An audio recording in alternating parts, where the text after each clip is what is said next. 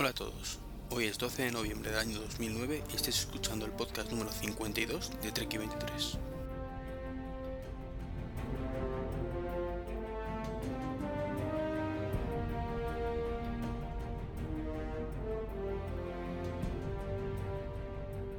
Pues bienvenidos a un programa más a, este podcast. ¿Habéis notado que es un pelín diferente o no? Y ahora os explico la presentación y la música. Digo que la habréis notado o no, porque cuando estoy grabando esto todavía no tengo claro si voy a cambiar la melodía. Bueno, claro que la voy a cambiar, está. Y ahora os explico el porqué. Pero no sé si la habré encontrado ya una que me guste, como para sustituir a la banda sonora de Transformers, que tanto me gusta y que me consta que a muchos de vosotros os gusta. O, o todavía mantendré Transformers durante este, este podcast y quizás alguno más hasta que encuentre una que, que me suene al menos también como, como la anterior. Y el motivo pues sois vosotros. Mm, y os explico. Mm, las descargas se han ido aumentando progresivamente. Eh, estamos ya incluso en muchos podcasts más cerca de las 600 que las 500. Me parece una pasada. Me parece increíble como digo os lo he dicho siempre en todos los programas, ¿no? que desde que empecé con 20 ya me parecía una pasada. Entonces, pues, os podéis imaginar que llegar a 600 me parece una pasada al cuadrado. Entonces, bueno, me da un poco de miedo por los rollos estos de la Sky y demás historias, que no creo que vayan a por mí, ¿no? Evidentemente, os he dicho muchas veces que es un audio que, que está pagado, pero eso es cierto que no da derecho a reproducirlo. Entonces, bueno, me quiero curar en salud y, y voy a buscar en Jamendo pues alguna que me, que me guste y que sea apropiada para, para, el podcast, incluso puede que pruebe varias hasta que dé con una, ¿no? Entonces, bueno, quería empezar pues avanzando esto. Eh, habéis visto también en, en la web que ha habido algunos cambios. He dado de alta el podcast en más sitios para poder un poco que llegue a más gente. Como son Evox, como y como es uy, no me sale el nombre lo voy, a, tener que mirar. Miro perdón pero no lo llego a mirar. Que es un poco lo que más utiliza el Linux además creo. Y precisamente para llegar también a esta gente estas personas bueno pues este podcast lo voy a a poner en el feed de dos maneras. En mp3 y en AC3 es cierto que lo podría convertir cualquiera a, a AC3 de, de AC3 a MP3 pero bueno, no me cuesta nada y total, si lo hago yo, lo hago una vez, si lo hacéis vosotros, pues es una vez cada uno, ¿no? Cada, por cada persona que, que, lo quiera descargar. Entonces, bueno, lo que haré para, para iTunes será, eh, el feed va a ser el mismo para todos, evidentemente, entonces eh, desconozco cómo funciona el tema de Evox y cómo funciona, bueno, Evox creo que es un poco más a la carta, pero cómo es, eh, funciona el tema de Miro en cuanto a descargas. Entonces lo voy a hacer como pensando en iTunes, es que es lo que conozco y es eh, como la gran mayoría entiendo que seguiréis prefiriendo el AC3 por el tema de los capitulillos, estas cosas, pues voy a ponerlo esto siempre el último. Entonces al, llegar los dos de golpe, pues la mayoría de vosotros seguramente tendrá configurado el iTunes para que descargue el último no reproducido, entonces solo se os descargará el de, el de AC3. Esa es la idea, para un poco ocasionar mmm, las menor molestias posibles para, para el resto. Entonces, para llegar a la gran mayoría pues haya que hacer estos chanchos pero por lo menos no perjudicar demasiado a los que, seguís queriendo tal y como está el formato actual eh, y bueno, lo que iba yo, que al final me pierdo, que he empezado agradeciéndoos a, todos vosotros el, el, escucharme y también tengo que agradeceros eh, por votarme en bitácoras, que, que es este próximo fin de semana. En la final no sé si quedé en el 30 y pico, lo que pasa es que como estaba en dos sitios, estaba el 30 y pico y el 40 y pico, no me acuerdo bien, me parece una pasada de verdad, teniendo en cuenta además que yo no pedí el voto. Quizás el año que viene haga candidatura viendo el exitazo este, ¿no? Eh, pues a pesar de, ese detalle que no, o sea, el detalle que habéis tenido todos vosotros que habéis votado, eh, me parece increíble, de verdad. Estoy sumamente agradecido igual que también estoy agradecido, pues sabéis que el último podcast pues puse por fin la promo, pues a, a todos los podcasts que, hayáis puesto la promo, y evidentemente entiendo que me estáis escuchando, los podcasters de esos podcasts, Eh, mil gracias. Mm, a ver, que yo tenga constancia lo en Apelando, en Maqueros Mac y en Rey Jaén. No recuerdo ahora mismo si hay alguno más. Mm, si hay alguno más, que espero que lo haya. Eh, mil perdones por no. Pero bueno, por no haberme acordado ahora mismo. O a lo mejor incluso es que no escucho ese podcast. Mandarme un correillo y me, lo decís. Porque a lo mejor es un, me da además pie conocer un podcast nuevo que no, que no he escuchado. También puede ser que le hayáis puesto un podcast que lo tengo todavía ahí en la cartera para escucharlo. Entonces, bueno, lo dicho, mil gracias también a, todos vosotros, tanto por los oyentes, por el tema de bitácoras, como podcaster, que también sois oyentes por el tema de la promo. Y para acabar con los agradecimientos, que hoy os he sido agradecido, pues también agradeceros los comentarios en, iTunes y en el blog, pues a, a Moon, perdón, Nunus, Tejedor, a Cazador 325 y a... ¿Quién más? ahora mismo no me acuerdo. Estos son de iTunes. En, bueno, a, a, Manel creo que también me dejó un comentario. A todos los que dejéis comentarios, de verdad, perdonadme si no me acuerdo todos los nombres. Es que solo tengo abierto ahora mismo la, pantalla en la página de iTunes. Eh, ya sabéis que siempre lo agradezco. Entonces, mm, si no os he mencionado, mil perdones. Y, bueno, no me quiero demorar mucho más, que, el podcast actual nos espera, que además no estoy solito. Y bueno, tras estos agradecimientos, pues vamos a dar paso a, presentaros a los invitados de hoy, porque hoy estoy muy acompañado. O sea, si normalmente hay una o dos personas, hoy hay cuatro, una pasada, para un especial que vamos a hacer un poco dedicado a, Android, en, principio porque el, el podcast anterior parecía que criticábamos un poquillo el Android, pues vamos a hacer ahora lo contrario, vamos a profundizar en Android. Eh, tenemos por un lado a Manel, futuro podcaster. Muy buenas noches. Hola, buenas noches. Por aquí Digo futuro porque me contaste alguna vez que ibas a hacer un podcast. ¿Estás en ello? Sí, sí, el problema no son las ganas, es el tiempo. Falta, falta tiempo. Eh, es lo que ocurre normalmente. Ya nos avisarás cuando lo tengas para escucharlo. por supuesto. Eh, tenemos también a Operador X de GoPonyGo. Muy buenas noches. Buenas, buenas noches. Eh, acompañado de compañero de batallas también de GoPonyGo Cento. Hola, buenas noches. Que hoy se oye bien además. Está preocupadillo por ello. Y tenemos finalmente a Felipe, evangelizador de Android y podcaster en Play Sounds. ¿Qué tal? Buenas noches. Buenas noches. Sí, lo has dicho exactamente, todo bien. lo de evangelizador lo digo porque estuve con, con él y, Javi de Play Sounds cuando fue el viernes pasado, ¿no? Sí. Y, me quiso vender el Android aquí.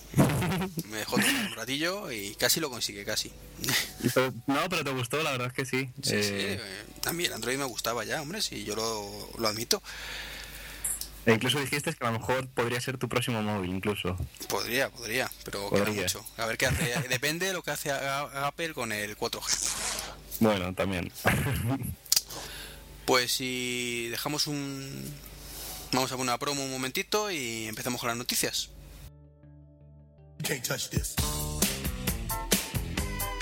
Fran Blanco. Javi Pérez. José Vaso. Felipe Rodríguez. Play Sound. Blog y podcast dedicado al ocio, la música, la tecnología y entrevistas. Playsound.es. ¿Cómo se nos va?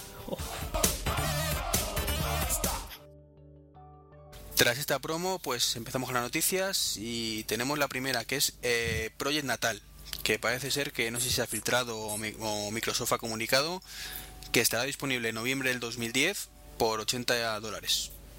Mm, ¿Qué os parece las fechas y sobre todo el dinero? Porque me parece demasiado barato. Manel, tú primero. Yo, yo estoy de acuerdo contigo. Yo creo que 80 dólares ni borrachos. O sea, tratándose del dispositivo que se trata, yo creo que valdrá más.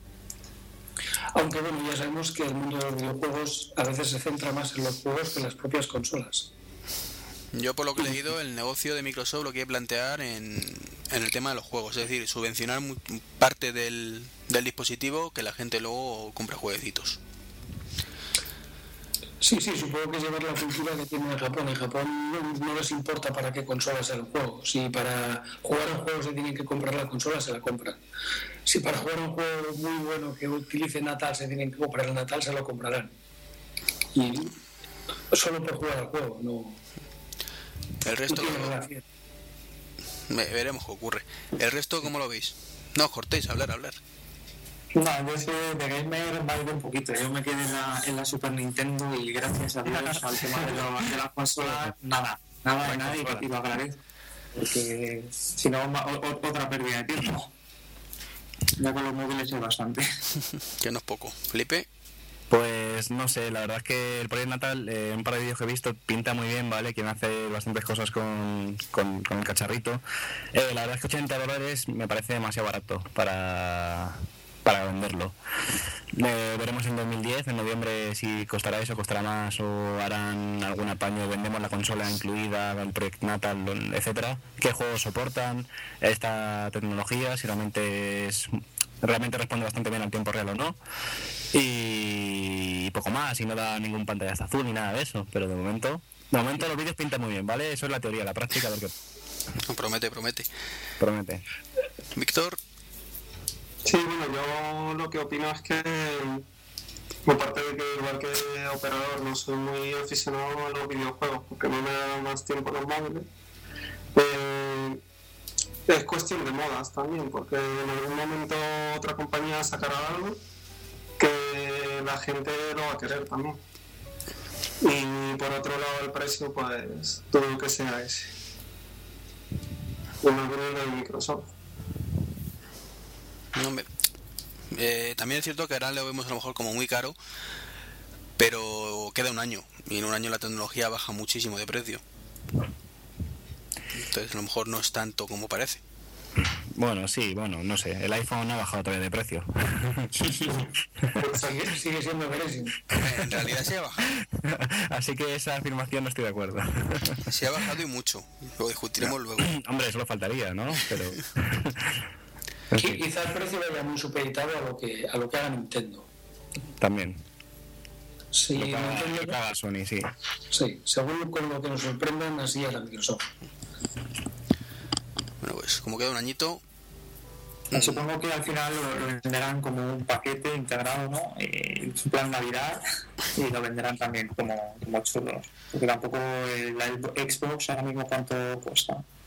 mm, pues no lo sé. 199, ¿no? Sí, lo habían bajado de precio. O Creo sea, tendrán que mantener un, un rango de, de precios. Pues, al, al principio puede ser un poco alto, pero si en Navidades o en fechas determinadas quieren competir con, con lo que es lo que habéis comentado, con, que que habéis comentado con, con las otras compañías, tendrán que ajustar un poco precio, pero 80 dólares, obviamente. De todas formas, yo lo que creo que le han cagado un poquito porque le han anunciado con. Lo presentaron en el CES, si no recuerdo. No, el, en el CES o en el, o en el E3, no recuerdo. Pero estamos hablando de que lo- con un año y medio, prácticamente. Es una pasada en tecnología presentar un aparato con un año y medio. O sea, le estar diciendo a la competencia que se ponga las pilas ya. Entonces, a lo mejor cuando lo presenten resulta que es una mierda y que le dado otros aparatos mil vueltas. Es que es lo, Claro, que, eso también juega en contra de ellos. es lo que decía yo, que yo creo que la compañía que sea adelante será la que tendrá el precio más alto. Yo tampoco suelo jugar mucho, pero si supongo que el que saque la gran novedad de poder jugar sin mandos será la que tendrá el precio más alto. Y a la que las demás lo copien, pues entonces el precio caerá. Bueno, eso ¿No pensáis que un poco creo... que esto... Perdona. No, que se han copiado yo creo eso de, de jugar sin mando de la Wii, ¿no? Sí, sí, desde luego. Claro, ¿no penséis a lo mejor que esto puede ir enfocado más a usuarios casual, viendo el éxito que ha tenido la, la Wii? Porque generalmente la opinión de, de los gamers es, no, yo quiero un mando y jugar como toda la vida. Entonces, quizá esto no...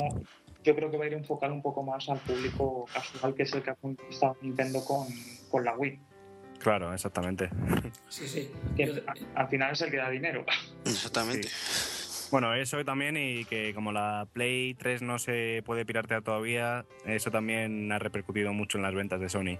La Xbox gana un poquito más porque se puede piratear y la Wii, bueno, igual. Yo la Wii seguramente puede ser que estas navidades sea un regalo para mi hija y os aseguro que va a ser la primera consola de mi vida. O sea, que de gamer nada. No me lo creo. Sí, sí, sí, seguro, además. Bueno, si consideras el touch como una como una consola, entonces no. Sí, el touch es una consola, sí. Entonces la segunda. Esta es la segunda. La segunda. Joder, madre mía. Bueno, siempre hay una primera vez. Sí, sí, claro. Claro. Es como grabar un podcast. Hoy es la primera vez. Exactamente. Estamos desbrigando aquí. eh, si os parece, pasamos al siguiente temita. ¿No tenéis algo más que añadir a, a este tema? No. ¿Nadie? Perfecto. Tenéis todos, o bueno, sé que uno no, de momento, eh, en Google Wave. Sí. Sí, yo empecé ayer. ¿Os gusta el interface? Sí. Eh, sí, pero un poco complejo de usar. O sea, es muy bonito, pero al principio no sabes cómo usarlo. Hasta que lo toqueteas y aunque lo toqueteas no sabes realmente para qué sirve y no sé, te pierdes. Es que lo, lo pregunto porque es que, por lo visto, se rumorea que Google va a unificar los interfaces de todas las aplicaciones que tiene y lo va a hacer estilo Google Wave. A mí particularmente me gusta muchísimo más el, el Gmail tal y como está. Ah, y a mí también. A mí en el sentido de poder hacer proyectos, enfocarlo en ese sentido de proyectos y poder organizarlos, me parece o me gusta más la estructura que tiene el Wave. Sí, pero hablamos de la interfaz visual, no es de las aplicaciones, sino que el, igual que tienes los colores y eso que tiene el Wave, pues lo apliquen al correo electrónico, por ejemplo. Bueno, yo creo que no. Si encima aplican también eh, la filosofía que puedes editar, o yo puedo editar tus mensajes y tal, no tiene, eso sería una locura. O sea, no sé, o sea, no sé, no me gusta. en un email, ¿sabes? Imagínate estás hablando con un comercial o vendiéndole algo y no, no, si tú dijiste esto, no, no, ya, ya no sabe quién dice la verdad. En cambio, en email, tú has mandado un email y dijiste esto. No, pero eso es la funcionalidad, que son cosas Claro, claro, la funcionalidad, el diseño. Yo hablo del diseño. no me gusta. A mí el Los diseño- colorines, colorines y gráficos, no, no la unifuncionalidad. Vale. Lo dices por, lo- por los avatares, y etcétera, etcétera.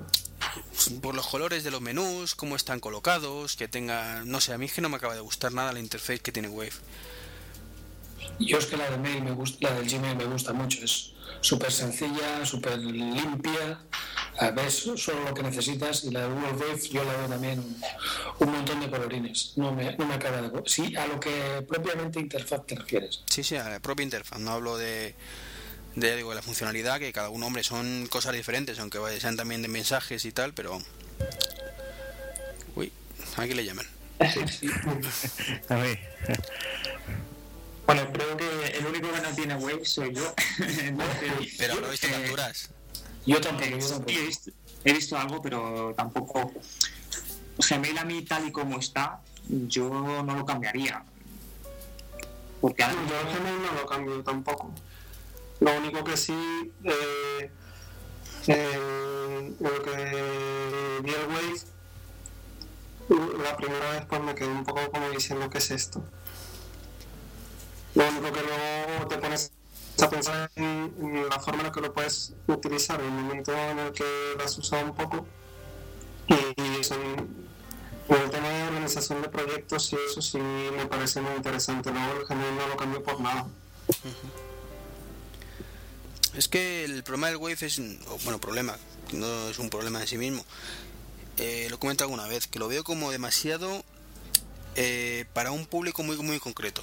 Mientras que Gmail y el resto de aplicaciones de Google, pues prácticamente lo podrás utilizar más o menos, pero es para todos los públicos, en mayor o menor medida. El Wave lo veo como para gente que trabaje en proyectos de grupo y punto. O sea, la gente normal no le va a poder sacar partido. Exacto.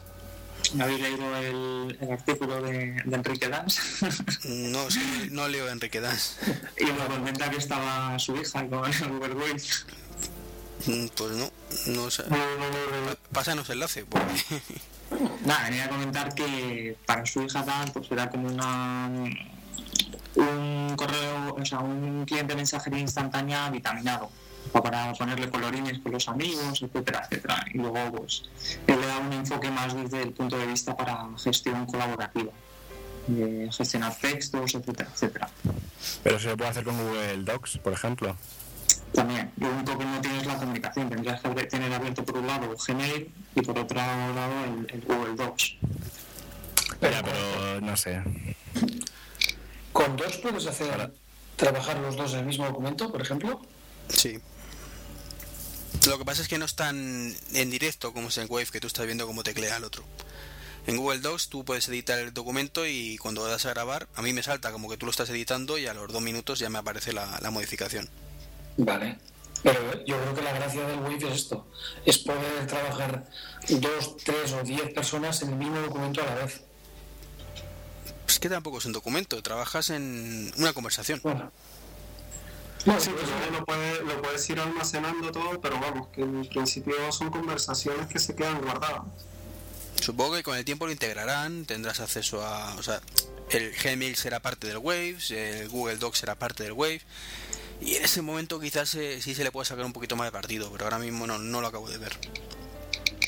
Yo sí, yo a pesar de no tenerlo, sí que lo veo muy interesante pues para, por ejemplo, cuando gestionamos alguna web o alguna cosa concreta, para tenerlo todo eh, unificado, pues eh, hablamos dos o tres personas sobre un tema y tener, eh, creo que lo que se crean son waves, ¿no? Y se- supongo que será un hilo, será un hilo en el cual se va eh, aportando información. Entonces, Sí, en ese sentido. Claro, no, eh, los podcasts, por ejemplo, un episodio, oye, pues he visto esto, este vídeo de, de tal dispositivo, para que le echéis uno, integrar toda esa, esa información en un solo hilo, porque al final Gmail está bien co- como comunicación, pero si puedes ya integrar vídeos eh, y más eh, tipos de archivo, pues para eso sí que lo veo muy, muy interesante.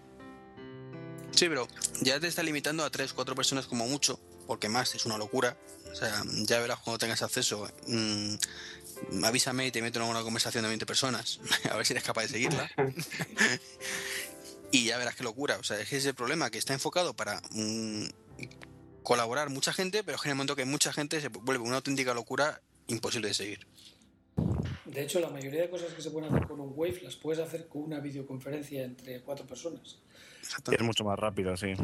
Pero la, Yo creo que la- además- la gracia está que añadimos los datos. Yo creo que, que la cosa va por ahí.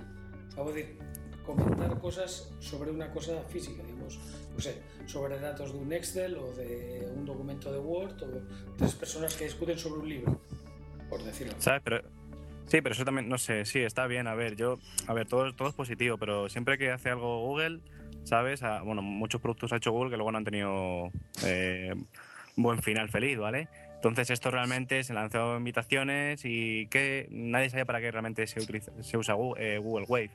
La gente lo tiene por si acaso, ¿vale? Pero mm, no sé. O sea, todo lo que habéis dicho yo estoy de acuerdo, ¿vale? Pero pienso que también nos, nos implementan muchas cosas de, de, de usos. O sea, estamos, estamos cómodos con Skype, estamos có- cómodos con la videoconferencia, con el Messenger, con email. ¿Por qué no os metes más rollos? O sea, si ya estoy cómodo, estamos cómodos trabajando con esto, que a mucho más cómodo, bueno, pero no sé, a veces me da pereza aprender tantas cosas nuevas. A veces, ¿eh? A veces. luego, luego me pongo y aprendo, ¿no? Pero yo qué sé. Luego también tienes que tener en cuenta que hay mucha gente eh, que no está metida tanto en internet, en este mundo online 2.0, como lo queráis llamar, eh, gente de a pie. eh, en el mundo offline y 1.0 que no sabe qué es esto. Ni incluso a lo mejor no sabe lo que es un blog o ni incluso Twitter. A lo mejor Facebook ya un poquito sí. Entonces esto tiene que tener un pelotazo tipo Facebook para que la gente de la calle diga anda sí es interesante es útil mientras tanto no será tan útil. Pero no piensas que cuando llegue ese momento, Google ya ha lanzado el guante. Entonces, ahora los desarrolladores van a empezar a, implementar eh, cosas, eh, supongo que eh, habilitarán un labs y ahí empezarán a desarrollar plugins. Entonces, el otro día estamos gestionando código para una página y tal. Imaginad esto para, para programadores. Oye, pues mira, tengo este código, mejorarlo aquí. Y que ese código a su vez lo puedas ver ya precargado, PHP, lo que sea. Es decir, tienes un HTML, oye, este código. Pegas el, el código y luego que tengas algún plugin para verlo visualmente. ¿Cómo queda? Bien, eso. sí, pero tú imagínate eso con base de datos. O sea, no puedes hacer eso. O sea, se limita mucho. Al fin y al cabo es mejor trabajar sobre cosas externas. O sea, yo te entiendo, ¿vale? Te entiendo. Sí, que es, es muy rápido. O sea, meter un vídeo, meter una imagen es muy visual, es muy rápido. Pero tiene carencias, ¿sabes? Que al fin y al cabo tenemos que hacerlo de otra forma. Es una alfa de momento, hay que tomar Es una alfa, sí. sí. Al final, te digo, si Google quiere hacerlo bien, nos lo va a vender muy bien la moto y al final vamos a utilizarlo, como siempre hace. Claro, sí, sí, yo creo que al final también integrará más servicios, como estábamos comentando antes. Y ahí sí será más completo. Buah, ¿Qué le queda también? ¿Qué le queda por hacer, no? A Google ya. Lo haremos entre todos para que dentro de dos años pues sea como el boom de, de Facebook. O sea, que aquí en España ha llegado pues dos años después, un año y medio después, ha habido un, un boom. Ujú, sí. Aquí vamos a Somos testers. Eh, pues si os parece seguimos porque ya vamos mal de... Suele pasar que empezamos a divagar un poco los temas. Eh, voy a saltarme alguno de los que teníamos previstos y pasamos a, a, a- venga, a esto mismo, esto mismo. En Inglaterra, O2 va a permitir liberar los iPhones o los iPhone manteniendo la permanencia. Vamos, lo que se llama sentido común. Eh, ¿Aquí va a ocurrir? ¿Creéis que ocurrirá que Movistar se dará cuenta de que está haciendo el idiota con esas permanencias abusivas? Bueno, permanencias no. Eh, teniendo los móviles sujetos a bloqueados, no sé la palabra, los móviles bloqueados. Sí, Yo creo que no. Yo, yo Me- pensaba que el iPhone te lo, te lo liberaban cuando hacías un año. Yo pensaba que la ley establecía que cuando hacía un año que estabas en un contrato te tenían que liberar el teléfono. Eso lo tendrían que hacer en teoría con cualquier terminal. No porque sea el iPhone, vamos, con- deberían de hacerlo con cualquiera, pero mm, no lo suelen hacer. O suelen dar muchos problemas a la gente para que lo hagan. Yo, he liberado varios teléfonos con Vodafone y sin ningún problema. Cuando he hecho el año les llamas, ellos te llaman al cabo de unos días, te dan el código y, y- y lo liberas. No, sí, pero- pero, no es- pero Iván no está hablando de eso. Iván No. está hablando directamente de venderlo, creo, ¿no? No, de, que, de que eh, los que tenemos el contrato que lo hayamos hecho el mes pasado, por ejemplo, Sí. eh, a través de la web de, de O2, Sí. podamos solicitar que nos lo liberen. Pero comprándolo aquí en, en España. Eh, no, a ver, yo, yo te- lo que digo de O2 es lo que ocurre en Inglaterra, lo que han anunciado. ¿Y tú crees que se va a pasar aquí? Y mi pregunta es si creéis que algún día lo, lo veremos esas cosas, co- que es sentido común. O sea, si yo tengo una permanencia de dos años, mm, la sigo teniendo con ellos, ¿sabes? ¿Qué más les dará que yo utilice el iPhone con su tarjeta o con otra? Yo creo que no lo van a hacer aquí. La cuestión de- del iPhone eh, no es eh, que te liberen el teléfono o, o lo que tarden. La cuestión del iPhone es que tú, eh, aparte de la permanencia, la tarifa que tú contratas con el iPhone, la cual tienes con- eh, por 18 o 24 meses, esa tarifa plana solo se puede utilizar con iPhone. Más cogido que por ahí no te tienen. Pero por eso que, que qué mal les da que el terminal lo puedo utilizar con otras tarjetas, ¿sabes? Porque no es su problema. Yo, yo sigo pagando mi religiosamente mis 9 más 15. Sí, pero si siempre pueden sacarte ese un poquito más de esos 9 más 15, siempre mejor, ¿no? Entonces, pues no lo hacen. Son así de malos. Hombre, un poquito más. Yo creo que el que esté pagando 9 más 15 no va a cambiar de compañía para hacer llamadas. Simplemente la ventaja que tiene es que yo mañana me voy a Estados Unidos y puedo poner otra tarjeta para estar allí. Eso, eso, es lo, Bueno, eso- pero eso es lo mejor. El poder ir a otro país y meter una tarjeta de una compañía local y poder llamar barato. Yo creo que es, eso es Lo que ocurre- más interesa. Lo que ocurre es lo siguiente. Yo, por ejemplo, el, el iPhone 3G que tenía, yo ya he pagado mi penalización, no me la han liberado, pero bueno, en cierto modo me da igual. Yo creo que lo que quieren limitar es un poco que una vez transcurrido el año eh, aumente, digamos, el, flujo y el mercado de iPhones eh, de segunda mano hacia otros operadores. ¿Por qué? Porque pagas la penalización, te lo liberan por email y ese teléfono, un iPhone eh, 3G, ahora mismo, aunque tenga un año, si está libre por email, automáticamente se revaloriza. Si antes un iPhone podía valer 200, 250 euros, si lo tienes en buen estado y está liberado por email, ese teléfono lo puedes vender fácilmente por 300, 350 euros. Con una- como ya has cubierto un año, eh, pagar la penalización que te queda no te supone 100 euros. Perfecto, lo amortizas perfectamente. No es otra forma de verlo, sí. Entonces, Pero Claro, no, es que yo creo que lo que evitan es eso, el, el mercado es. Ahora que se en puede, Inglaterra pasaría igual. sí, pero ahora que se puede liberar ya los iPhone por email, ¿qué ocurre? Yo mi iPhone 3GS está liberado por email. Lo puedo vender perfectamente por 500, 550 euros, está bien de estado, está perfecto, liberado por email. El teléfono ahora mismo se valoraría en eso, 500, 550. Pues este teléfono, si yo pago la penalización, que debo tener unos 250, 300 euros, listo, he amortizado el, el terminal. Entonces yo creo que a lo mejor lo que quieren prevenir es que haya iPhones en otros operadores legales españoles, porque el teléfono es totalmente legal, tienes garantía en España y listo. Sabéis que los iPhone comprados en Italia no, tienen- no tienen garantía en España.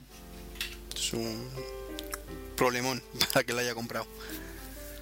Sí. ¿Por, por qué? Los, en Andorra también son todos libres. Tampoco te da garantía. ¿Garantía? ¿Cómo garantía? Ah, bueno, vale. Aquí en España. No, claro, tienes que ir a Andorra. Sí, sí. Pero bueno, a, a mí me pilla un paso. Eh, Tú que tienes suerte. que vivimos en Madrid, macho. Bueno, un paso tampoco, pero bueno, a, a una distancia razonable. De Pero tendrás que quedar allí una temporada, porque es, eh, ellos lo que hacen es que tú tienes que enviar desde, esa, desde una dirección, en este caso de Andorra, y lo recibirías en la dirección de Andorra. Entonces esa semana, en realidad lo que tendrías que tener es alguien que te lo coja allí, en, en Italia, en Andorra, en, en, en Alemania, que también. En Andorra, en Andorra con un iPhone no lo he hecho, pero yo sé que material fotográfico yo compro en Andorra y me lo envían a casa, aquí en España, por el mismo precio, sin problemas. Y, y esto sería el soporte de Apple. Vale. Apple va el número de serie, ve dónde se ha vendido ese terminal y te, te va a recoger ese terminal en una dirección, en este caso, por ejemplo, de Andorra, y te lo va a enviar a una dirección de Andorra. Eso ya no sé cómo iría. Sí, porque a tu casa te iban a decir que no está cubierto. Precisamente porque dicen, ese terminal no es de España. A ver, cualquier producto de Apple lo puedes llevar a reparar en cualquier país. Sí, Menos el iPhone. Vaya. No es el problema. Que el resto puedes, pero el iPhone no. Solo país de origen. De hecho, en la, la única Apple Store que hay, bueno, Apple Store o el único chiringuito que tiene Apple en Andorra está dentro de un supermercado, en un rincón. O sea, no, No sé si allí te cogería un iPhone para reparar. Y además ahora nos está echando los cálculos. Un iPhone 3GS, ahora mismo con. A mí me costó el blanco de 32, pero fueron 2,99. Y de penalización creo que tengo eh, unos 350 euros que va bajando eh, en función de los 18 meses de permanencia. Entonces, ¿qué puede ocurrir si, los liberaran eh, los liberaran a los 2-3 meses? Pues que te mantienes 2-3 meses eh, solicitas el código de liberación, pagas la penalización y tienes tu iPhone pues más o menos por unos 600, 600 y pico euros, que es lo que te saldría libre, eh, legal en España y liberado. Entonces a lo mejor por ahí es de lo que quieren prevenir un poco, en caso que lo hagan aquí en España. Es una forma de tener un iPhone libre de España pagándolo a precio de, de Andorra. Lo estás, diciendo, lo estás diciendo tú. Sí, sí. Claro. A lo mejor tienes que estar un mes o dos meses, pero bueno, te compensa. Sí, sí, claro. Acabas teniendo un iPhone 3GS libre por 600 euros.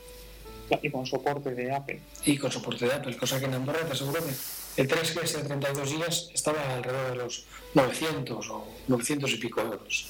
Vaya pasta. Entonces, probablemente por eso no, no lo hagan. Pues veremos qué ocurre aquí con Movistar. Si además también ha tenido mucho que ver que haya otras compañías que vayan a sacarlo en, en, est- eh, en Estados Unidos y en Inglaterra. De momento no tenemos noticias aquí. Así que bueno, veremos qué, qué pasa. ¿En qué país ha sido donde también lo va a vender Orange? Eh, En Inglaterra.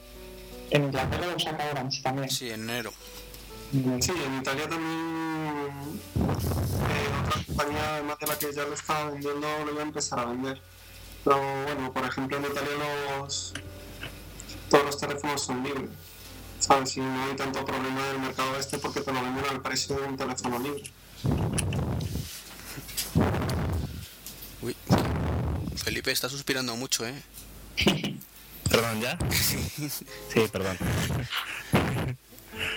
Soy un poquillo... Sí, mi respiración. Perdona. Eh, vamos a enlazar ya con, con el especial, que para que no se nos haga un poco tarde. En Droid, el modelo de Motorola, ha vendido 100.000 unidades en tres días. Lo que, al menos yo, me lleva a pensar que quizás el 2010 pues sea el, el por fin el año Android. Incluso asociado, eh, por lo que he podido ver de, Linux, también de Ubuntu y esas cosas, podría ser también incluso el año Ubuntu. Eh, ¿Cómo lo veis? Manel, tú que además no estabas de acuerdo con las declaraciones que hicimos en el podcast anterior. Eh, Yo creo que este año va a ser un año de explosión de Android, pero porque muchas compañías están apostando por terminales con Android. Entonces, ah, si en el mercado tienes 15 modelos con Android, tienes un modelo modelos con Android, tienes un modelo con OS X, pues es normal. Se van a vender muchos, muchos modelos con Android. Lo de Linux, lo de Linux es una cosa ahí un poco rara, y más, más este año con la aparición de Windows 7, maravilloso Windows 7. Eh, no las veis, pero hay dos comillas muy grandes, una a cada lado. Entonces, eh, mucha gente se va a sentir, bueno, va a ser engañada, entre comillas, por el Windows y yo creo que va a ser un año en que Ubuntu no va a avanzar tanto como ha avanzado estos años. Hay que reconocer que, que Windows Vista ha hecho un gran favor tanto a Apple como a Ubuntu. Que, vamos, la- muchos de los switches que han ido a Mac o que han ido a Linux han sido hartos de, hartos de Windows Vista. Con Windows 7 igual consiguen engañar a más gente y, bueno, y esto cambia. En cuanto a Android, eh, es, es lo que decíamos, antes tenías eh, 20 modelos o 30 modelos con Symbian y lo que se vendía era Symbian, ahora los vas a tener con Android. Es normal que, que, que- que muchos, muchos de los terminales que se vendan vayan con Android. De todas maneras, es un muy buen sistema operativo. Eso te iba a decir, es que no es lo mismo que haya muchos terminales con un sistema operativo y otra mm, que realmente la gente esté contenta con ese sistema operativo. Bueno, a veces lo que más se vende no es lo más bueno. Windows. Windows es un ejemplo de ello. Symbian es una castaña y ahí lo tienes, ha sido líder durante muchísimos años. Por eso te Bueno, digo. es una castaña para mí, eh, para mucha gente le gustará. Eh, Cento, ¿tú cómo opinas? Hombre, el... sí, el Droid, la verdad que he visto muchos vídeos y me parece que, que va a ser un...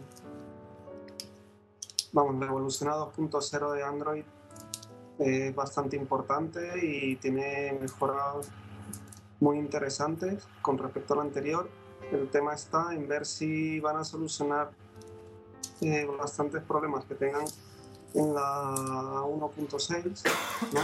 como ya no son de funcionamiento sin- o, perdona, no, de diseño no, sino de funcionamiento de algunas cosas, como por ejemplo la market y cosas así que, que son lo que hacen que, por ejemplo, Apple sobresalga sobre, sobre Android todavía.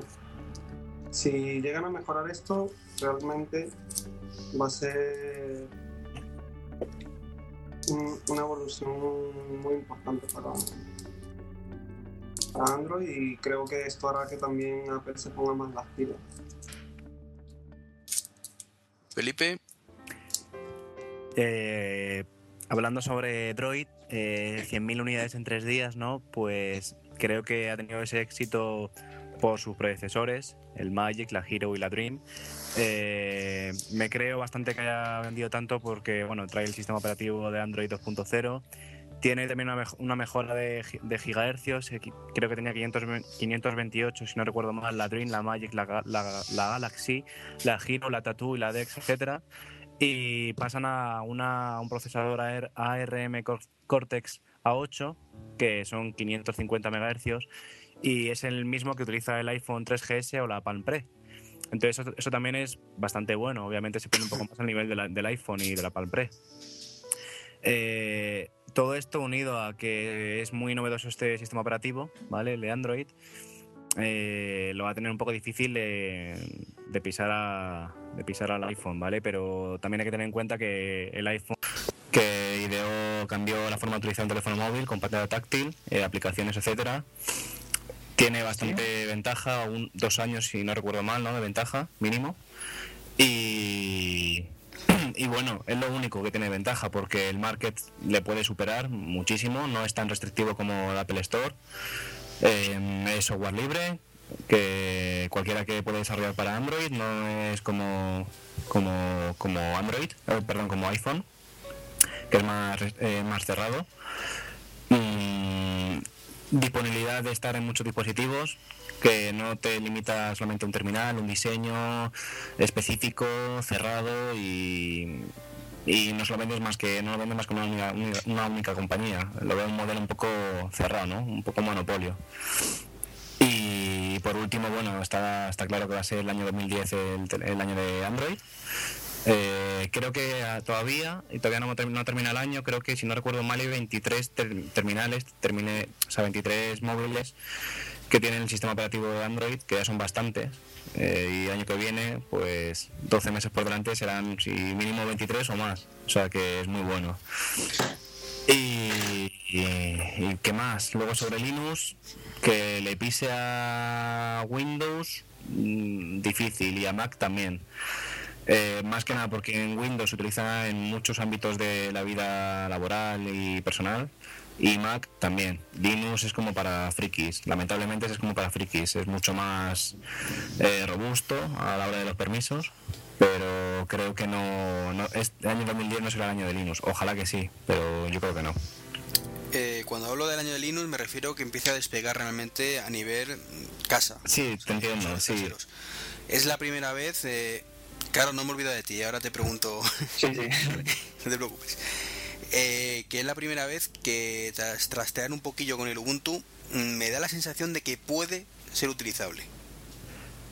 Por fin. A ver, yo, yo creo, tú piensas, tú vas a cualquier sitio, cualquier tienda de informática, te compras un ordenador, te viene ya con el Windows 7, Windows Vista, el que sea. La gente es muy vaga, la gente que no sepa toquetearlo no va a instalar ni un Mac o sea, no voy a instalarle un Mac, un Hackintosh, ni un Ubuntu, ni nada. Directamente, pues bueno, pues viene con Windows 7, pues vale. ¿Es parecido al XP? Vale. ¿Es parecido al Vista? Sí. La gente es muy cómoda, al final utilizará mucho la, el Windows 7. Sí, pero igual que todo el mundo tiene su sobrino, tío, amigo, primo, eh, pringao how to, que se llama, que le instala la versión pirata de todo, pues le, esa misma persona es posible que empiece ya por fin a, recomendar, suponiendo que se cumpla eso, que ya digo que es la sensación que me ha dado, eh, Linux para evitar problemas a la gente. Pero no, yo creo que no, porque la gente seguirá teniendo problemas. Oye, ¿cómo se hace esto? ¿Cómo se instala programas? En Windows hace, se baja, doble clic, siguiente, siguiente, siguiente. En Linux, ¿qué hacer? ¿apt-get install? No, no, no, no. ¿Qué, ¿Qué, qué, coñazo tal? ¿Y la terminal qué es eso? Al final la gente te digo yo que odiaría Linux. Entonces tiene que cambiar muchísimo. Y en Mac, bueno, sí, es arrastrar a soltar y ya está. Pero es lo que le falta a Linux. Eso y el, tema de los gamers. Los, gamers en, Linux no existen, en Mac tampoco, son más de Windows y hay muchos jugones que les encanta jugar y no, y no se cambian de sistema operativo. No porque no quieran, sino porque están limitados. Eh, los gamers sí que está perdido. Ya, exactamente. Eh, Carlos, tu turno, perdona que me haya metido en medio. Así que voy partes. En cuanto a lo del Droid, yo creo que era eh, lo distribuye en Estados Unidos Verizon, ¿no? Sí, Verizon. Ya, pues yo creo que son teléfonos muy esperados porque la gente que está en Verizon y no ha cambiado a AT&T para comprarse un iPhone está deseando que llegue algo parecido. Entonces se van a vender, sí o sí, porque es la alternativa. Igual que Vodafone se hartó de vender Magic aquí en España no me puedo comprar eh, el iPhone, ¿cuál es el terminal estrella de, mi operadora? ¿El Magic? Pues el Magic. ¿Que Android? Pues Android, me da igual. Yo quiero una alternativa, algo parecido. Entonces el Droid, lo bueno que tiene que es un terminal bastante potente. Yo pensaba que llevaba también un Qualcomm eh, a, 5, a 528 MHz. No, lleva más. Eh, lleva más. Bueno, las especificaciones que tengo ya aquí deben de ser algo más antiguas. Y el terminal, pues eh, creo que también graba vídeo en HD a 720. Sí, sí. Eso es un terminal bastante completo, más prestaciones entre comillas eh, con respecto al iPhone. Entonces es un terminal que la gente lo compra subvencionado por operadora, pues saldrá algo, no sé, 200, 250 dólares, pues es bastante apetecible, por lo tanto no, me extraña que, que se hayan vendido tantas. En cuanto a Android, no sé si estaréis de acuerdo conmigo, yo siempre he diferenciado entre sistemas operativos antiguos, ya sea Windows Mobile y sobre todo Symbian.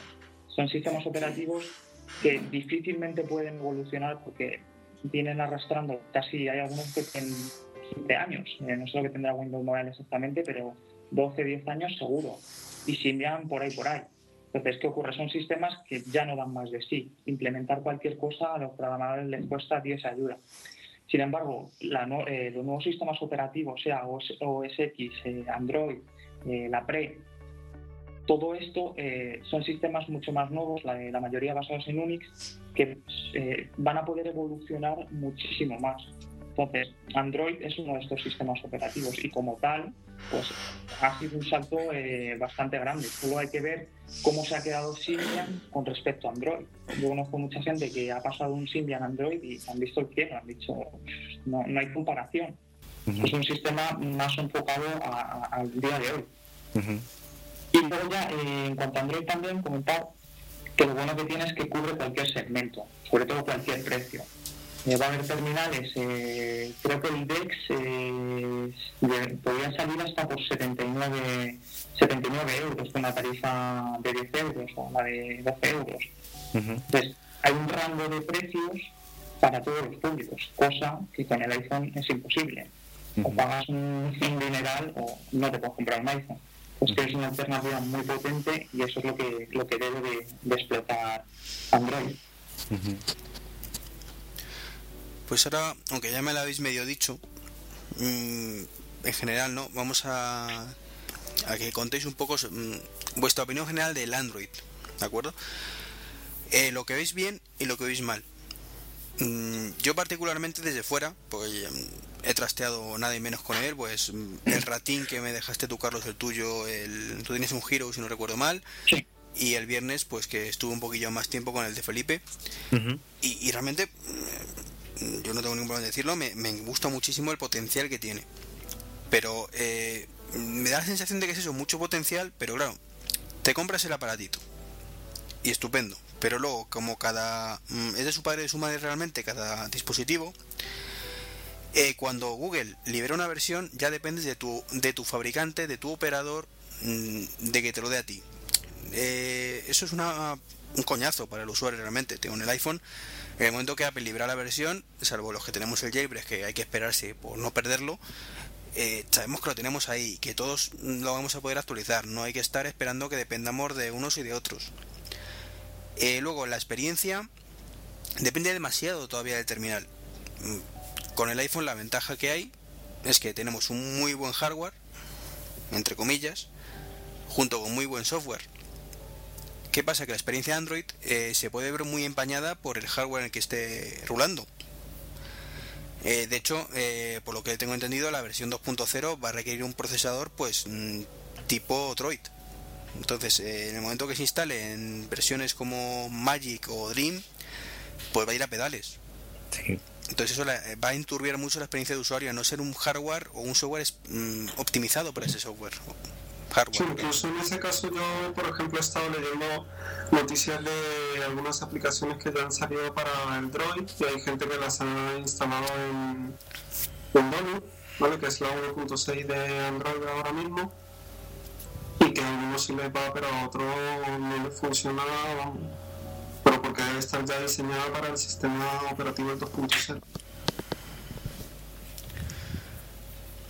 Entonces un poco lo, lo que yo veo en... que de cara a la experiencia de usuario puede ser negativo.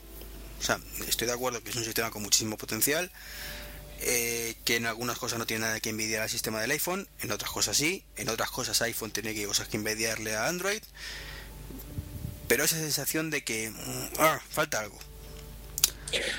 Eso que, dices, Iván, de, de las actualizaciones, ah, a ver, yo tengo un iPod Touch de primera generación y lo tengo con la versión 3.1 del sistema operativo y, sigue funcionando bien. O sea, un Android puede funcionar bien con la versión 2, incluso con la versión 5. Lo que sí es importante distinguir en los terminales con Android es los que llevan el Android puro y duro de Google, son los que detrás ves el, típico letrerito with Google, y los que llevan una piel adicional por encima con programas propios como puede ser la, la Hero, que lleva el Sense, o similares. Entonces, claro, los que llevan el Sense, evidentemente están supeditados a que HTC en este caso vuelva a modificar el Sense para la nueva versión del sistema operativo. Eso no ocurre en los teléfonos son with Google. Directamente Google saca la actualización, simplemente tu operador te la pasa y tú te actualizas. Sí, Y pero puede eso... ser, puede ser igual de rápido o más que cuando lo hace Apple. No, no tiene por qué ser más lento. Sí, pero eso lo sabemos nosotros que estamos metidos en el mundillo. Pero si No. mañana mi padre se pilla un Android, él no va a mirar si va a Google, va a HTC o va a Vodafone. Pero te preguntará a ti primero. Sí, es un ejemplo. Estoy poniendo un ejemplo. Entonces, él, entonces le diré, oye, que ha salido la versión 2.0. Diré, De los "Mm, a ver cómo le explica, no es que verás, es que esto va por libre, pero, eh, pero no, es un Android. no, no, Iván, eh, hay muchas, a ver, directamente yo tengo el que tenemos en la Magic, ¿vale? Con Google y tenía dos opciones. Si no querías que te viniera por el aire, te la descargabas en la, oficial, la página oficial de Google y te la instalabas. O si no, te venía online, o sea, perdón, vía Wi-Fi, 3G, como fuera, y te, y te decía, hay una nueva actualización, ¿la quieres actualizar? Sí o no, más tarde. Le decías a que Ah, no, pero esa la, la tuya es de Google, ¿no? La mía es de Google, exactamente, lo que dice Ma- Ma- Manel, ¿sabes? Entonces es una ventaja. Ahí tu padre en ese caso, ¿sabes? Le, se enteraría tarde o temprano. A lo mejor yo me enteré una semana más tarde, ¿sabes? Hay gente del norte de España le llegó antes que a nosotros aquí de Madrid. Pero es lo de menos, sí, una semana se más. no- si tiene la de By Google, pero si tiene la Giro que tiene Carlos, Pero por eso te preguntaría. la pero por eso te preguntaría. No, pero simplemente eh, eh, lo único, Felipe, eso no aplica en todos los casos. Te pongo el caso, la Dream. ¿Qué ha pasado Claro. con la Dream? Claro, porque Ladrín no es with Google, ¿sabes? Es sí, sí, que es de with Google. Si es de Ah, with Google, vale, pues entonces. sí, Dream creo que sí. No, no, no. La, la Dream no es with Google. Ah, no. yo, yo pensaba que no, porque no, exactamente, es de No. Telefónica. no, pero es- la- original sí que lo es, la que se vendió aquí no. Sí, Ah, no. exactamente, ahí está, ahí está. La única original creo que de with Google es la, la Magic, luego la Hero y la Dream no son de with Google. Es que lo que dice Iván tiene razón. El G1, el auténtico G1 que lanzó Verizon, ese sí era with Google. Sí, ese El sí, mismo, el mismo lo trajeron a España como a Dream y ese no es with Google. exactamente. Entonces ese no, eso tiene que esperar que la operadora, tanto como el Hero, la actualizase en los terminales. Pero bueno, esos son los detalles que, bueno, imagino que con el tiempo, ¿vale? Eh, seguramente en el 2010 se, se pulirá todo esto, ¿vale? Son un poco novatas las operadoras, pero bastante bien que están apostando por este sistema nuevo operativo, ¿vale? El Android. Hace años fue Symbian, ahora está siendo el año, hace un par de años ha sido el de Apple, el OS X, y ahora será el de Android. Y el dentro de 5, pues Dios dirá. No, y los, que, los teléfonos que tienen una piel por encima, como el caso de la Hero, ah, tú, Iván, tú del iPhone te enteras que tienes a todos los porque lo conectas al iTunes. Sí, así es. Vale, pues, pues los teléfonos como el Giro tienen un software que se llama HTC Sync que hace lo mismo. Tú cuando conectas el ordenador a- al teléfono, busca en internet si hay teléfonos y te lo busca y te lo instala. Decir, es, es- es- eso es exactamente igual. Lo único que depende es, en este caso, que HTC vuelva a modificar su piel para utilizar las nuevas librerías del sistema operativo. Yo debo de decir, eh, la mía, por ejemplo, es de, de Orange. Y la verdad es que al principio tenía un poco eh, el tema de las actualizaciones eh, libre versus eh, teléfono de operadora. Y al final HTC en este sentido, la, la- la actualización que salió de Sense, para que fuera un poco más fluido, fue relativamente rápida. Lo único que sí puede entrar en la página, descargarla y con, el HTC Sync sincronizarlo y, o sea, eh, actualizarlo bastante sencillo. Y eh, sí que veo que el Sense sí que está, le veo un paso por encima de, de lo que es el interfaz, digamos, plano, que podría llevar la Green o, o la Magic. Sí que lo veo muy, muy, muy integrado, creo que han hecho un muy buen trabajo. De hecho, por ejemplo, eh, los nuevos Motorola vienen con, el, con la interfaz Blue y Sony Ericsson en el, en el Xperia eh, ha integrado una interfaz que, que se llama Infinity. Entonces, sí que los, eh, las propias compañías están eh, apostando por esa piel que comentabas tú, Manel, pues para implementar un poco y mejorar más la experiencia de- del usuario, porque por ejemplo los widgets que, que incluye la Hero, la verdad es que están muy conseguidos. Y yo creo que hace ganar mucho al, al terminal. Yo, yo creo que el Android no viene con ninguna piel encima, es la Dext la que trae el Blue, pero la Android es, es- la, la Android es, es by Google, es 100% Google, no, no lleva esa piel por encima. Pues yo sí que creo que es... Sí, sí, lo que sí, lo que sí es cierto, que lo que decíamos de la actualización, que por ejemplo, los que tenéis la Giro con Orange, no actualizaréis a Donut y pasaréis directamente a la 2.0. Cosa que eso lo comentábamos nosotros el otro día, eh, que tampoco tenía mucho sentido pasar por una versión 1.6 cuando muchas de, de las cosas ya vienen integradas en, en el propio Sense. Es decir, eh, el compañero nuestro de, eh, Fernando, eh, comentaba que, que, no, que no ha notado un gran cambio de la versión 1.5 a, a a la 1.6. No, no se nota mucho. Claro, él que había probado la, eh, la Giro y eh, me decía, es que es normal que pasen directamente a la 2.0 porque sí que se va a notar un, un cambio. En, en la Giro lo que han hecho ha sido una actualización simplemente de la, del Sense para que fuera un poco más eh, fluida y consumiera menos recursos. Porque sí que parecía que cuando llevabas eh, un rato con ella, bastantes horas o días con ella eh, activa, sí que empezaba eh, a notarse que iba lenta. Pues eh, apagabas, encendías y volvía a ir fluida. Y ahora con la actualización sí que se nota. Bueno, yo haciendo un pequeño inciso, la verdad es que yo quería comprarme un iPhone, ¿vale? Pero por eh, cosas de la vida, pues al final... Yo, yo también. Se lo- se lo- bueno, a ti te lo comenté, Iván, el viernes. Sí. Al final, al final eh, me parecía un poco, no sé, de que no se portaran bastante bien lo que Movistar con con- conmigo en este caso. Llevamos 5 o 6 años ya con ellos, con contrato, y me querían cobrar, no sé si recuerdo mal, unos 200 y pico euros por, por el móvil, dos años de permanencia. Y dije, pues, pues lo siento, pero no. O sea, me lo ponen más barato en otro sitio, también me interesa este otro terminal y si no me ofrecen más barato incluso gratis porque voy a estar de permanencia dos años al final que voy a pagar pues me voy bueno pues vale pues han perdido un cliente la verdad es que no y la verdad es que estoy muy contento porque la, integración con, con Gmail con Google Calendar y con Gtalk y, y todo lo demás está está genialmente bien integrado utilizo mucho Gmail y es vamos me encanta Luego la Inter yo quería, ya te, ya te digo, o el iPhone o esta, algo táctil. O sea, quería algo táctil. Y estoy encantado. Eh, me gusta bastante. Eh, lo que me, estoy acostum- eh, me acostumbro bastante al teclado virtual. El físico, he probado algunos con el físico, pero no sé. Como nunca he tenido BlackBerry, pues no sé. Dicen los de la BlackBerry que siempre se escribe mejor con el teclado QWERTY físico, pero no sé. Lo bueno también de los, de los, de los Android, como va a haber muchos terminales, pues habrá eh, mixto los habrá con teclado y sin- teclado. Así que yo creo que es también eso una de dos. El próximo iPhone tiene teclado o no tiene teclado. Entonces ahí habrá un dilema. La gente le dirá, pues sí me gusta, pues no me gusta. Ahora de momento no hay teclado y todo el mundo, a quien no le gusta, se fastidia. A quien le gusta, pues dirá, bueno, pues es lo que hay. Pero, pero al próximo teléfono que saque Apple, lo tiene difícil porque tiene que preguntarse, ¿qué hago? ¿Lo saco o no lo saco con teclado físico? Sí, le pongo más, más cámara, con flash, mm, mejoro el hardware y también el software, pero ¿le pongo teclado o no le pongo teclado? Ese es el gran dilema. En cambio, con los Android pueden puede venir HTC y le puede decir, pues venga, ahora sí. Ahora puede venir Motorola y dice, pues ahora saca un teléfono eh, con teclado, otro que no. Y puede haber a lo mejor 30 con teclados y otros 30 sin teclado. Y al final, hoy el que quiera tendrá su Android, pero con teclado físico, y el que, el que no lo quiera tendrá sin teclado, sin teclado físico. Y la evolución esa es muy buena. En cambio, el iPhone es como nadie sabe, nadie sabe.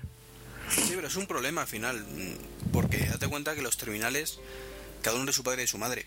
Entonces dices, sí, mm, tienes la Dream y tienes la Magic, una con teclado físico y la otra sin él. Pero el resto es idéntico, no. Ya, ya el consumidor no sabe cuál por cuál tirar. O si quieres el Droid, mm, solo tienes con teclado físico, que es la mejor pantalla que hay ahora mismo de Android. Que, por lo visto es cojonudo la pantalla que trae. Equivalente a, eh, incluso superior a, a la del iPhone.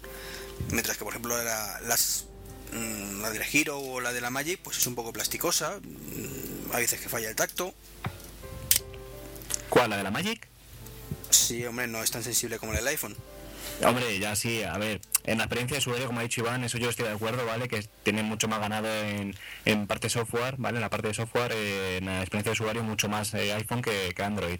Y eso estoy de acuerdo yo. Por ejemplo, al escribir el teclado es mucho más fluido en el iPhone que en el, que el Android, pero todo se puede mejorar, llevan ventaja, lo sigo repitiendo, ¿vale? O sea, mm, han trabajado mucho más eh, iPhone eh, y Apple en todo esto que Android, bastante que lo han hecho ya. Es más, Nokia ha sacado Maemo, ¿no? Que, que es otro sistema operativo libre, táctil también. O sea, al final, otras otras compañías están sacando eh, si- sistemas operativos para móviles táctiles. Y obviamente no le van a ganar ni a Android ni a iPhone, ¿vale? Pero ahí están también. Ellos también quieren probar cosas. En, en el caso de Nokia, creo que todavía no sabe lo que es sacar un terminal con teclado táctil. O sea, con terminal táctil. Ellos piensan que es para darle con los deditos, pero todavía no saben lo que significa realmente tener un terminal táctil. Ya, es más, es más. Conozco a gente que tiene el Nokia 5300, ¿puede ser? 8. 5800, vale, pues, eh, pues lo comp- se lo han comprado dos amigos. Y, y bueno, viene colgado como con una como si fuera una púa de guitarra, ¿vale? Pues es también para darlo con el dedo o con esa púa. Y claro, me quedo pensando, ¿qué pasa? ¿No puedes escribir con la mano? Dice, no, pero es que tú intenta dar el teclado este, y es muy pequeño. Hombre, si es tan pequeño no puedo. Pero en cambio en el iPhone y en, los Android, directamente siempre preferido, siempre, siempre el teclado es igual. Es una ventaja que siempre te cabe en el dedo. En cambio en el, ese, en el móvil, en Nokia 5800, es un fallo muy grande. Yo, Pero por bueno, ejemplo, tengo el 5800 y no sé, yo me pongo el teclado QWERTY completo, ¿sabes? Que aparece en toda la pantalla. El único Sí. fallo que tengo es que no veo, ¿sabes? Eh, dónde estoy metiendo el texto. Sí, O sea, pero a mí si no es un texto pequeño y además luego le instalé una aplicación que salió de Nokia Beta que es la de Java Runtime 2.0 y hace que, que tenga más sensibilidad en, en la pantalla a la hora de pulsar y yo directamente escribo con los dedos, no, no uso ni el Apple ni el- cierto es, también tengo el, el iPhone y prefiero hacer las cosas mil veces antes con el iPhone que coger el 5800. En la Magic, en la, de pantalla, ¿sí? En la Magic el teclado, eh, la fluidez de a la hora de escribir, esto viene dado porque no es multitáctil. Entonces, cuando tú aprietas una tecla, hasta que no has levantado y aprietas la siguiente, no, no, si aprietas dos a la vez, solo coge la segunda pulsación. Esto con la versión 2 del sistema operativo se ha solucionado. El teclado es multitáctil, con lo cual podrás escribir tan rápido como en un iPhone. Mira, pues ventajas, hombre. Ahí el iPhone va por la tercera versión, si no recuerdo mal. Entonces, pues oye, claro, esto hasta que tiene el, el 3GS, yo creo que de momento habrá que ver el, el Droid, no, de momento eh, no la tiene Android. Pero bueno, habrá que... Pero yo quería eh, hacer una pequeña puntualización. Eh, Maemo, por ejemplo, no sé si lo conocéis, no es un sistema que Nokia vaya a lanzar ahora. ¿vale? Ya. Tiene muchos años, detrás, lleva, lleva bastante tiempo. sí. De hecho, eh, posiblemente sea el sistema operativo para power users más atractivo, porque es ser eh, un Linux, pero muy descafeinado, desde mi punto de vista. Sin embargo, eh, Maemo sí que es eh, un Linux eh, al, al uso, tiene una interfaz, pero por detrás tú tienes tu consola de comandos y funcionan eh, la mayoría de, de comandos que tú tienes en, en- en tu ordenador Linux igual. De hecho, tú puedes cargar distribuciones directamente. Yo tengo un, un N810 y tengo un Debian antiguo, ¿de acuerdo? La última versión por problemas de procesador y RAM, pero tú puedes cargar una, distribución completa y eso a muchos sí que nos va a solventar la papeleta, que es lo que no, no da Android ahora mismo en cuanto a productividad. Entonces yo simplemente quería hacer esa, eh, esa puntualización porque sí que creo que Nokia a la larga sus terminales sí que va a apostar por, por Maemo porque como os decía antes es un sistema operativo basado en Unix y que tiene un potencial enorme, se puede implementar cualquier cosa porque lo único que hace falta es procesador y RAM y ya te carga una distribución como un ordenador normal. Entonces ahí tienes todos, todo el catálogo de productos, todos los repositorios de Linux a tu disposición. Lo único que hay que portarlos al procesador que tú montes y listo. Y ahí sí que tienes eh, aplicaciones para abrir y para tomar. Y es lo que echo de menos en, en Android, que lo veo un poco descafinado. Es un si- sistema operativo móvil. Y creo que a algunos nos hace falta un pelín más. Un pelín más para qué, tampoco te, te entiendo. Pues, por ejemplo, eh, eh, un gestor de FTP yo ahora mismo lo veo inusable desde un Android. Sin embargo, con Maemo tú lo puedes eh, utilizar perfectamente. Una consola de comandos, por lo que comentáis antes, una PTG in- install, una PTG update, tú directamente lo, lo gestionas desde ahí y las aplicaciones sí que son mucho más potentes, son aplicaciones de ordenador directamente. Claro, pero es que entonces ya, estamos, ya no estamos hablando de sistemas operativos eh, móviles, sino sistemas operativos en- de un ordenador en sí, ¿sabes? Claro, pero tiene un, un Ubuntu, un Ubuntu Mini. Yo, a mí, por ejemplo, lo que me haría falta es un Ubuntu Mini. Yo me las veo y me las deseo muchas veces para, para gestionar la web desde un teléfono móvil. Eh, Al final tengo que llevar siempre el, el N810. ¿Por qué? Porque llevo un, llevo un navegador basado en Firefox. De hecho, tú le puedes cargar un Firefox. Y, y en muchos casos a mí es lo que me hace falta. ¿Por qué? Porque Yo- tengo que entrar en el WordPress para editar cualquier cosa y el navegador de Android no me deja. El del iPhone Yo- tampoco. Yo para esas cosas prefiero llevar el portátil directamente y hasta trabajo mucho más rápido. Pero bueno, son opiniones. Claro, pero no, no siempre tienes esa, esa oportunidad. En el trabajo no puedes sacar un portátil. Ya, bueno.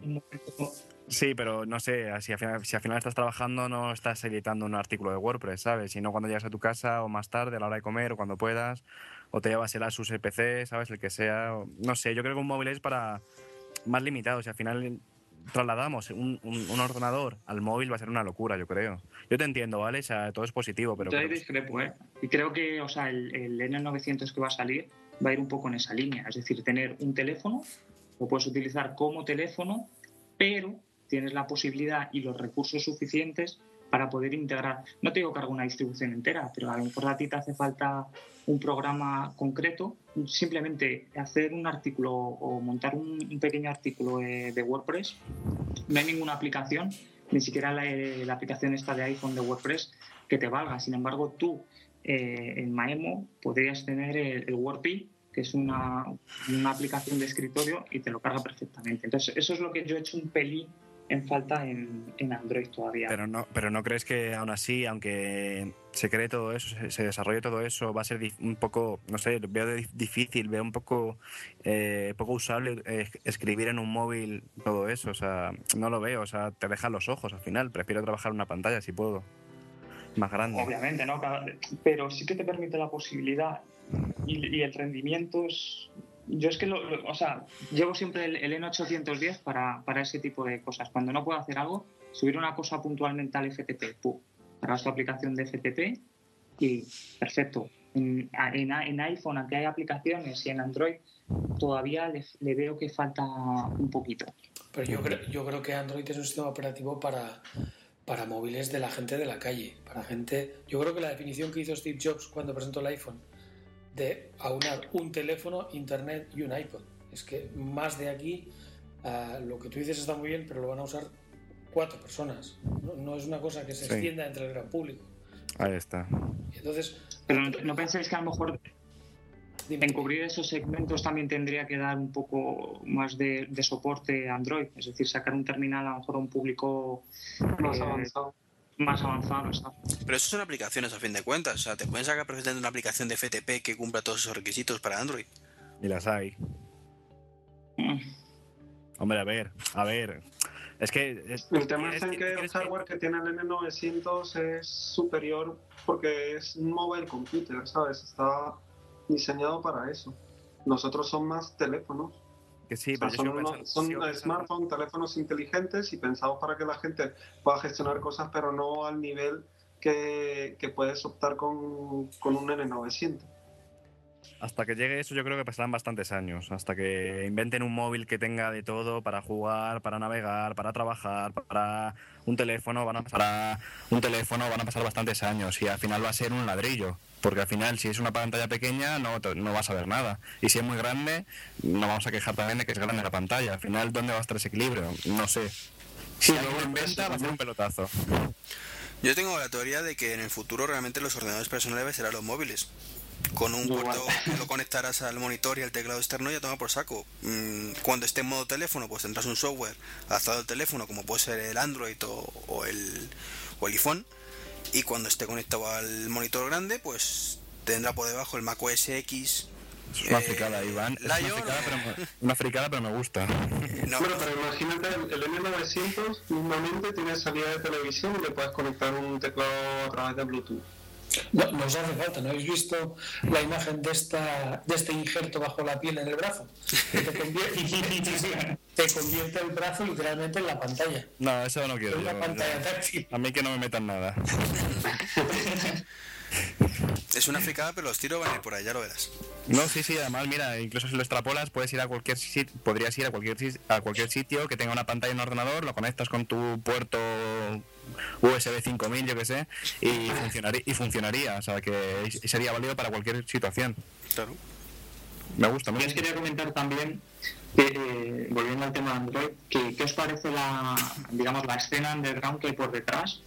Eh, no sé si te- tenéis alguna experiencia con, con la escena que hay por detrás en el iPhone y la que hay eh, en Android. Paralelamente, comparándolas, ¿qué, qué os parece? Me refiero a las ROM cocinadas, etcétera, etcétera. Bueno, en, en el iPhone ya sabemos todos que la única opción que tienes es hacer un jailbreak y bueno, y los diferentes sistemas instaladores para instalar todo tipo de programas. Android, eh, en fin, eh, es abierto, ¿no?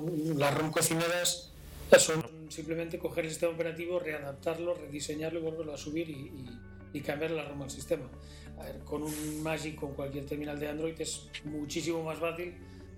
Más fácil, más que más fácil, puedes conseguir muchísimas más ventajas que no lo que puedes conseguir en un iPhone simplemente con un jailbreak. Y, y más legal, entre comillas. Más legal, sí. Bueno, ahora con la bat- famosa batalla de Cyanogen con Google, Sí, bueno, pero es más legal, sí. sí, bueno, acabará trabajando para. Sí, igualmente sigue siendo legal porque Google lo único que está diciendo es no toque mis aplicaciones, puedes seguir tocando la RAM. Sí, le dice que no puede distribuir sus aplicaciones en esas ROM cocinadas.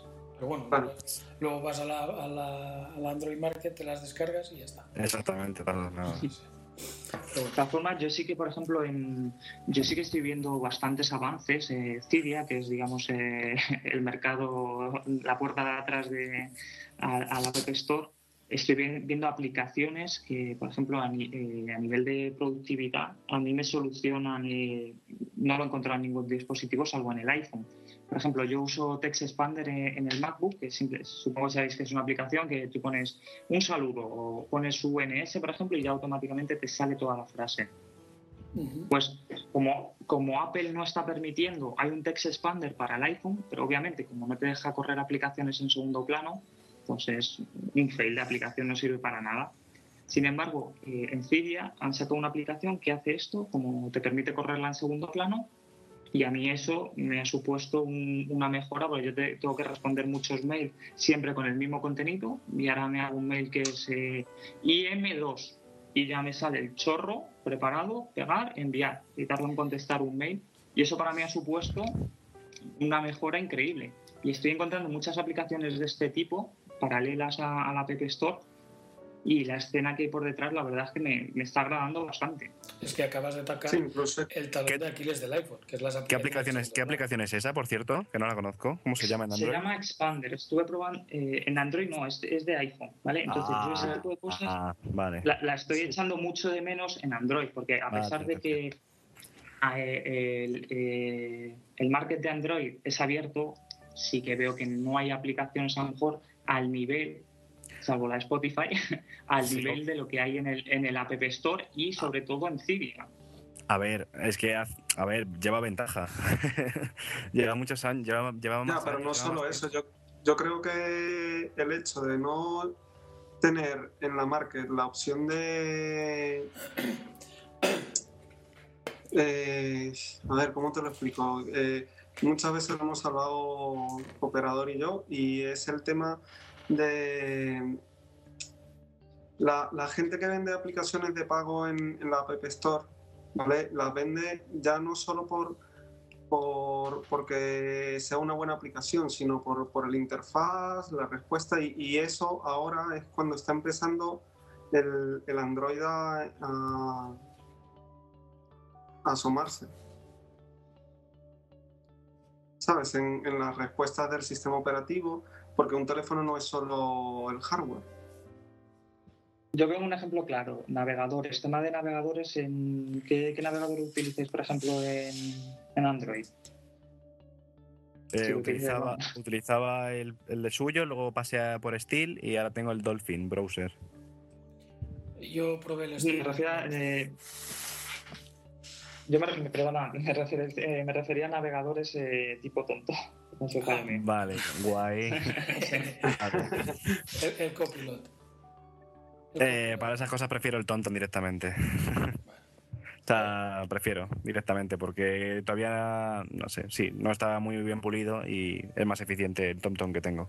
Yo, yo he probado el Copilot Live y la verdad me gusta bastante. ¿eh? No, yo siempre he tenido, tengo una, una PDA de estas pequeñas con teléfonos con Windows Mobile, llevaba el TomTom y si no está a la altura, poco le falta. Lo único que en el TomTom es más fácil quizá el tema de radares y estas cosas. Ahí está, por eso utilizo todavía yo. Pero vamos, ahora con el- la versión 2 que van a sacar, a partir de la versión 2 va a estar el Google Maps Navigation, pues va a ser un punto muy bueno ahí, bueno, ahí hablaremos, ahí qué no- tal está. ¿Y nos dejarán meterle los radares? Seguramente, sí, sí, sí. O sea, Google qué mal le da. Google va a hacer todo. O sea, ¿viste, has visto un par de vídeos y es la caña. Sí, sí, o sea, es un vídeo, es la caña. Y bueno, cuando lanzaron este producto, las acciones de. A las pocas horas, las acciones de TomTom y de Garmin cayeron un 20 o un 16%. O sea, un huevo. Un 20%, es una burrada. O vamos. sea, una burrada, ¿sabes? Pero claro, no es lo mismo decir tu producto, tu TomTom, que lo vendes eh, por X, que el producto GPS de Google, pum, lo vende gratis. La gente que va a hacer al de Google, encima lo, metes en un móvil, lo puedes descargar gratis, lo puedes tal, van a quedar en picado. Eso también es un problema para TomTom. Y, Y depende de la aplicación de, o sea, de internet, que eso es la parte negativa. Sí, bueno, pero encontrarán algo. Yo creo que al final encontrarán algo. Ya te digo yo que tiempo al tiempo. O sea, Sí, se podrán cachar los mapas o algo. sí, algo, algo. o sea, algo. Seguramente. Bueno, yo creo todas formas, que. Google se está buscando enemigos O a, lo, todo el- o a- o a lo mejor hacen todo el Google Maps, lo meten directamente en una... Ocupa 4 gigas el Google Maps de todo el mundo. Toma, ala, todo para ti. Todo, el Street View, todo, todo, todo. Y tú imagínate. O sea, es que es la caña. Lo pueden Uy, hacer. 8, si ocupara 4 gigas, 8 gigas, no sé, 16 gigas, yo qué sé, lo que sea, pero lo tienes ahí todo. Los mapas que están en un TomTom no sé cuánto ocupan, pero vamos, ocupan un par de gigas, ¿sabes? Que tampoco ocupan 16 ni 30 gigas. No, no, Europa entera ocupa un giga. Ocupa- ¿Ves? Ocupa un sí, giga. dos pero gigas. estamos hablando de la capa de- del mapa. Sí, que claro. son, Claro, son bueno. polígonos, pero ahora métele el tema gráficos en 3D, métele la capa de satélite que son fotografías. Bueno, pero sería algo que trabajaran de baja calidad. si lo- no sé. Yo he hablado, he dicho una, una burrada que a lo mejor, oye, no lo hacen, ¿eh? ¿Vale? Pero tú imagínate, tú imagínate que Oye, hagan. Ojo que yo que Fuera, lo haría. GPS, fuera Yo al men- 3G, perdón. Yo al menos eh, metería la capa esa que te digo de polígonos y el que quiera más, pues si tiene 3G o, o Wi-Fi, bueno, Wi-Fi no porque no tiene sentido, el que tenga datos en ese momento, estupendo, y el que no, pues que se conforme con la capa que hay metida. También, bueno, tiempo al tiempo. Yo creo que harán algo así. Y al final, bueno, pues ahí eh, lo utilizaré en el Android y os diré. De todas formas, volviendo un poco... ¿Qué ibas a decir, perdona? Nada, yo quería aprovechar, ya que hay dos, eh, dos personas más con Android, a ver cómo han podido solucionar, eh, creo que lo hablamos tú y yo la, la otra vez que nos vimos, Iván, el tema de los contactos, la, la integración de los contactos y el, el tener que utilizar eh, Google a la hora de sincronizar todos vuestros contactos y, y el lío que se arma Gmail, contactos personales, etcétera, etcétera. ¿Qué solución habéis eh, encontrado al tema? Yo hice un experimento que fue cuando, cuando abrí la, la Magic por primera vez. De hecho, yo ya tenía la agenda del Mac sincronizada con Google Contacts. Que bueno, cuando haces la primera vez lo que pierdes son algunas fotos, algún contacto se duplica y esto. Una- y lo primero que hice cuando arrancó fue ir corriendo a ver los contactos y ya estaban todos ahí. O sea, fue increíble. Y yo no he tenido ningún problema. Contacto que añades directamente se añade en Google Contacts. Bueno, la parte de contactos. Bueno, parte de contactos. Y el tema de que, por ejemplo, se vuelquen, luego, eh, a no ser que lo desmarques, se vuelquen los contactos de, de correo. Ah, es que yo no soy mucho de enviar mails. No, no lo sabía esto, que te añadía los contactos de... Cuando envías un mail te envía Sí. los... Te lo, te lo guarda, que yo sepa. Claro, yo lo digo porque más o menos yo tengo en la agenda, por el flujo de mails que tengo, pues claro, tengo 2.000 o 3.000 contactos. Entonces, claro, Claro, es- al es- final es un me, vuelvo loco. Yo lo que pasa es que sí envío mails, pero lo hago desde el mail de Apple. Entonces seguramente el mail no recopila las, las direcciones. No suelo enviar emails desde el móvil. De hecho, eh, yo donde trabajo no tengo cobertura de datos, tengo cobertura a GPRS. GPRS no puedes enviar ni un SMS casi. Yo, eh, bueno, lo que ha contado Manel, eh, yo nunca he tenido un iPhone, ¿vale? Entonces no he tenido problema, pero cuando se sincronizó esto, se sincronizó con Google, con Gmail, fue muy rápido, todo perfecto y en un, en un par de segundos tenía todos los contactos sincronizados. Luego hay un par de aplicaciones en el Android para hacer eh, contacto por contacto, exportarlo a CVS, creo que es, eh, en un backup, o sea, todo ordenadito, cosa que no sé si con el iPhone se puede hacer o no. Eh, y luego yo lo que hago, ¿vale? Eh, operador es em, en los grupos los ordeno, ¿vale? Los que realmente quiero que se me muestren, los ordeno, por ejemplo, con contactos con teléfono, con número de móvil de teléfono. Así solo me aparecen un poco los que, los que quiero llamar. El resto, ¿vale? Cuando quiero escribir un email, pues mira, si está guardado eh, en el contacto de Google, pues será porque tarde o temprano me mandará un email. Que no, pues a lo mejor una, una vez cada X meses, cada tres meses, hago un poco una criba de contactos y los que no sean los borro y poco más. Pero para mí es bastante cómodo tener todo, todo sincronizado. Añado un contacto, está añadido en Gmail y, y está siempre en la nube. Y no obstante, puedo hacer backup de ello cuando quiera. De hecho, tengo hasta sincronizados los contactos del Gmail, los tengo sincronizados con el iPod Touch. Y el iPod Touch cuando... Sí, te- tengo los mismos contactos y es una pasada. O sea, añades un contacto en un sitio se añade en todos sitios. Sí, pero ese, ese inicio que, de- que has comentado antes es que a mí me lo temo. Yo hago una prueba que he hecho y es que pierdo fotos, datos personales, lo veo una locura. Pues no, lo que, lo que pasa, pero eso no pasa en el proceso de, de configurar la Magic. Eso pasa cuando sincronizas la agenda del Mac Sí, con Google es directamente ese con, con Google. Sí, luego tienes que hacer. Yo lo que hice fue, ah, en la agenda tienes una opción de exportar la agenda, la exportas entera con un bloque, luego hice la sincronización, vi que más o menos los, los errores o fallos que puede haber los podía solucionar, los solucioné. De hecho, eso fue la segunda. La primera vez creo que no me gustó el resultado o, o cuando vi lo que había pasado dije, uy, esto no. Y los borré, volví a importar la agenda y volví a hacer la sincronización. Y entonces dije, bueno, a ver, va, por cuatro fotos que pierda, no, no, le, di, no le di importancia y yo los tengo todos sincronizados y perfecto, vamos. Operador, ¿cómo se puede hacer lo que tú has dicho? Si, por ejemplo, mandas, por curiosidad, es que no lo sé, vamos. Eh, si mandas un correo a alguien para que ese correo no te lo guarde en los contactos, ¿cómo se podría hacer eso en, Android? Supongo que si eh, eh, las preferencias no sincronizas, no tienes activada la sincronización de contactos, igual que en calendario, obviamente Ya, no, no se vale, ya, pero lo- ya, um, vale, vale, vale, sí, pero lo veo un poco estúpido estar cada poco Ah. pensando, tengo, tengo que sincronizar, ¿no? Sincronizar o no, no sé. Una- Claro, yo es que os estoy envidiando porque tengo, estoy mirando mi agenda de la, de la Giro y es que es increíble. La letra A, aparecen como siete Alex. Pero tú no puedes hacerlo como yo, o sea, mostrar grupo y en mostrar grupo todos los contactos o contactos con número de teléfono o mis contactos o destacados en Android. ¿No puedes hacer eso? En la no, al final lo que he hecho han sido grupos. He, que he tenido que crear grupos específicos de la gente que me, que me llamo, pero eh, ¿qué ocurre? Que a lo mejor cuando busco algún teléfono que no es tan habitual, no lo tengo en esos grupos, lo tengo que buscar en el, en el general, me vuelvo loco. De hecho, muchas veces es que busco algún contacto y eh, hago una búsqueda y no aparece. A lo mejor eh, luego me voy por la parte de, de Facebook, porque sé que ese contacto lo- le tengo en Facebook y sí que aparece. Ujú. Conclusión, tengo que, que limpiar la agenda. Ah, estado viendo en la agenda, si, si vas a mostrar grupos, hay un grupo que es mis contactos y otro que es todos los contactos. Sí. Seguramente si seleccionas mis contactos, las direcciones recopiladas no saldrán. Eh, Debes seleccionar eh, todos No, mis contactos to- todos, mis contactos sale todos los de Gmail. salen todos. claro, mira, todos, eh, todos Gmail son 2105. Solo. Y luego, claro, lo que tengo son grupos específicos, contacto OK, y aquí tengo pues eh, unos 30 o 40. Que eso sí que los tengo un poco filtrados, pero lo he tenido que hacer en manual. Sin embargo, en el iPhone sí que los tengo así. A pesar de tenerlo sincronizado por Exchange, tengo todos, todos en mi iPhone.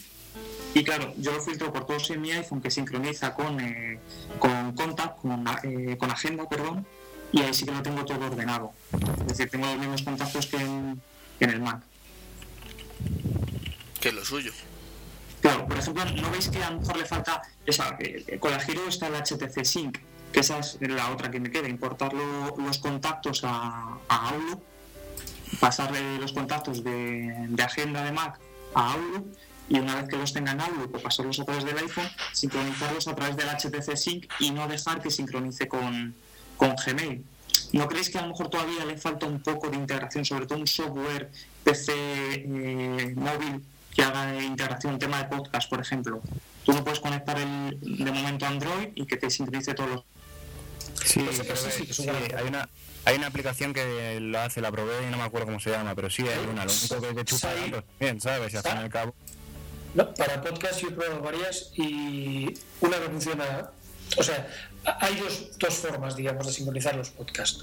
Una es mediante un programa que se llama Silent Media Sync, que te lo instalas en el Mac y le dices que sincronice fotos, eh, música o listas de reproducción, las que tú quieras. Yo en iTunes tengo una lista que se llama HPC Magic y toda la música que tengo ahí se me sincroniza directamente en la Magic. Luego, para los podcasts igual, me dices, sincroniza los podcasts no reproducidos, pero a mí no me acaba de funcionar perfecta, no me acaba de funcionar bien. Además, yo estoy, soy un consumidor compulsivo del podcast, estoy todo el día escuchando podcast y no me acaba de funcionar. Entonces, de momento los podcasts los estoy escuchando con el touch. Luego, otra de las formas que todavía no le acabo de dar el qué, pero que también puede funcionar muy bien, es mediante un programa que se llama Acast. No sé Ese cómo- lo he probado yo, ese lo he probado yo, efectivamente, ese es. Acast ah, hay dos cosas muy buenas. Una es que tú coges, abres el iTunes, te exportas, te vas a podcast, exportar ah, un archivo que creo que es OMPL. Ese archivo lo metes en la tarjeta, lo importas desde Acast y ya tienes todos los feeds de iTunes en, el- en la Magic. Le dices que te los actualice y que te descargue los últimos. Pero es una locura. No, no, lo hace todo a través de. Evidentemente le dices, no, no, hazlo con wifi cuando estés por cargador. Y tú cada noche lo pones, le dices que sincronice y te descargará los últimos podcasts. Y, y, además puedes escuchar por streaming. Yo he hecho varios podcasts, porque aquí donde yo vivo tengo muy buena cobertura 3G y hay trozos de podcast que los he escuchado por streaming. Y perfecto. Sí, la casa es muy bueno. Lo que no me gusta es la interfaz. Sí, pero- es, un- es muy fea, vale, sí. No, sí, pero una cosa, si en la casa, si tú lo escuchas en el ordenador, mm, pierdes todo lo que... O sea, no, no, no es capaz de sincronizar lo que has escuchado en el ordenador con... No, no, pero bueno, es que, no, es que pero- no suena en el ordenador. Ah. No, pero seguramente operador a lo mejor con el tiempo lo, lo implementan, ¿sabes? De alguna forma, o sea, No, yo, por ejemplo, lo que echo de menos para. Yo el, el giro lo uso como teléfono secundario. Era lo que comentaba una que otra vez, que me da un poco de pena. Muchas veces lo tengo ahí para. Lo tengo en push y cuando me, sale la lucecita, que me ha llegado un correo, entonces cojo el iPhone y miro a ver qué correo ha llegado. He hecho todavía en falta, pues eso, igual, los podcasts. Yo por la mañana llego, lo sincronizo al iTunes, sincronizar todo, lo dejo ahí y ya lo tengo. Tema de contactos. De momento eh, es lo que me falta. Es decir, si no existiera el iPhone, yo usaría eh, como primer teléfono eh, Android. A falta de que salga el N900, usaría Android. Y, y estaría muy contento. El, el inconveniente que veo es eso, que veo todavía un paso muy por encima a- a- al iPhone. Y, y en, en cierto modo me molesta porque eh, Android ofrece muchas más alternativas y es software libre, pero el software libre está bien en unos aspectos y en otro tiene también La- la verdad, cuando estás acostumbrado, en el caso del iPhone o yo con el iPod Touch, a hacer las cosas de determinada manera, al principio cuesta un poco, cuesta un poco adaptarte a, a- lo que es la, Android. Pero a la que le vas dando la oportunidad, yo estoy súper contento. Y de hecho, la única cosa que de momento sigo haciendo con el Touch es el tema de los podcasts. Y bueno, y estoy, ya te digo, buscando alternativas para olvidarme del Touch para siempre. No quiero tener que llevar dos, dos cacharros. De hecho, antes llevaba tres y hasta cuatro. Joder. Sí, un teléfono, mi teléfono, el teléfono con otra compañía porque donde trabajaba no tenía cobertura, una PDA y un receptor GPS externo y el iPod. O sea, y dije, no, uno y pro. Esto me recuerda, eh, al pasando, o sea, hablando las diferencias, a cuando alguien se plantea el cambio a Mac o a Linux, que siempre dice, bueno, pero es que tengo que virtualizar el Windows también para hacer esto o esto otro, y al final tienes que tener los sistemas. Algo falla si tiene que, que estar así. Yo, yo tengo el, el- el Windows en una máquina virtual y me parece que me he abierto tres veces. Pues por eso ya puedes prescindir del Windows por fin. Pero me Sí, está sí. diciendo que no puedes prescindir del, del de cómo se llama del, del touch. Mm, Por eso te, tú mismo te estás respondiendo que quizás realmente todavía no está en su momento. Pero, pero, es difer- pero es diferente, Iván. No es lo mismo saltar del iPhone a Android que saltar de Windows a Mac. O sea, si saltas del iPhone a Android, te estás saltando a un nivel más o menos. Si tú quieres, un poco por debajo. Pero cuando saltas de Windows a Mac, saltas 10 pisos para encima. O sea, pasas del, medio infierno al cielo. Es mucho más fácil. Claro, a ver, la realidad es que todo sigue siendo igual. Programas, carpetas, archivos, películas, música, todo sigue igual. Lo que no se entiende es que el Mac es 10 veces más fácil y es 10 veces más difícil y 10 veces más problemas. Pero es lo mismo. Yo para esas cosas todavía prefiero utilizar el ordenador, eh, lo sincronizo cuando hay nuevos podcasts que se descargan, enchufo el Android, y, punto. Me, lo, me los copio y pego, tarda menos. Así no chupa de wifi ni de 3G, ni iPod Touch, ni Android, ni nada. De momento es lo mejor. Al igual que si quiero editar un, un archivo FTF F- FTP, prefiero el ordenador a día de hoy. Porque no hay mejor que trabajar con un ordenador.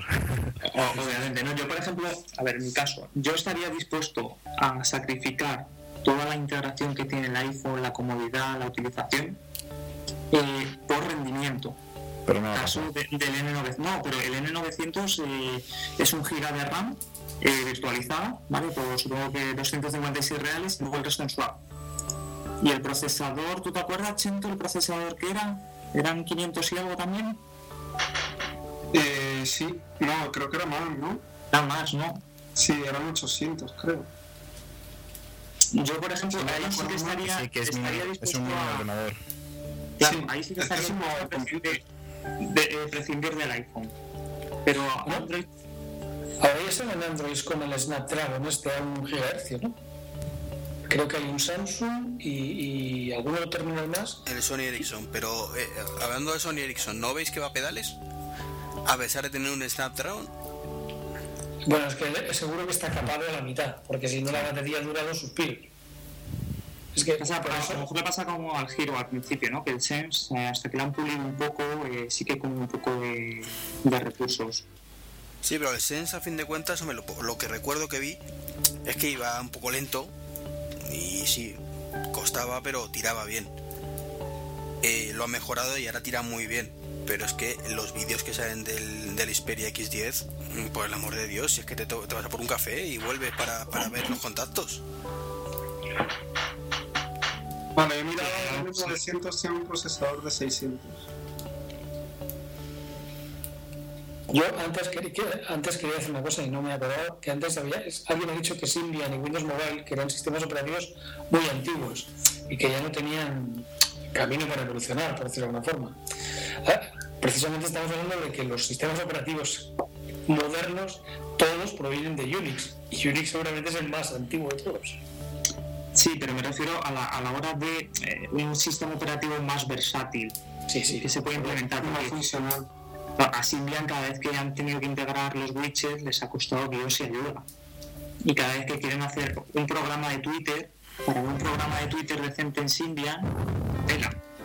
O sea, el más malo de, de iPhone, o eh, por ejemplo, eh, ¿cuál es el, de, el que viene integrado simplemente el tweet este que viene en, en la Hero?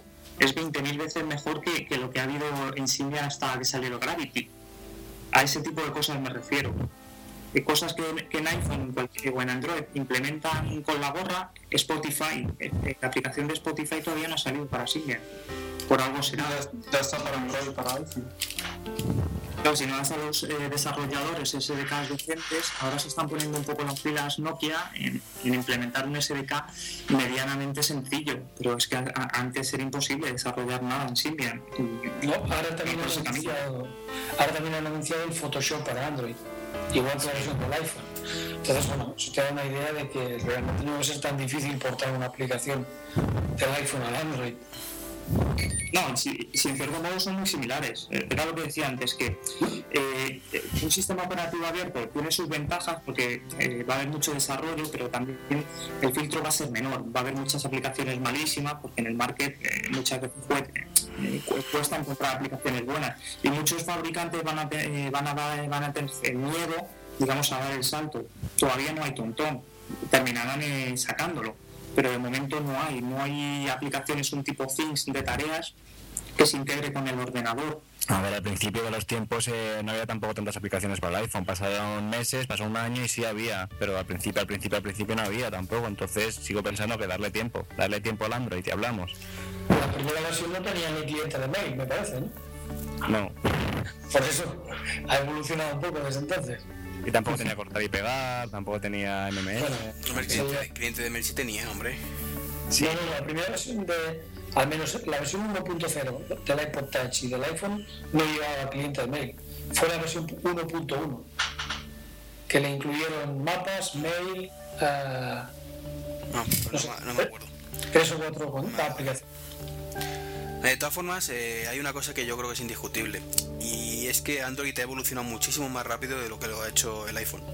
O sea, uno de los miedos, entre comillas, que yo ahora mismo tengo. Y es. mm, por eso decía al principio, cuando me, me decía Felipe que le dije que a lo mejor eh, mi próximo móvil era un Android, es verdad. O sea, mm, o Apple se pone las pilas o, o la cosa va a estar muy chunga de aquí a seis meses.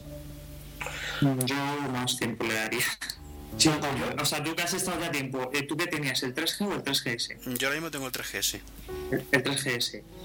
Eh, si por ejemplo comparáramos el, eh, un Android eh, con un 3G, todavía, porque sí que noto, yo tengo también el 3G y el rendimiento se nota.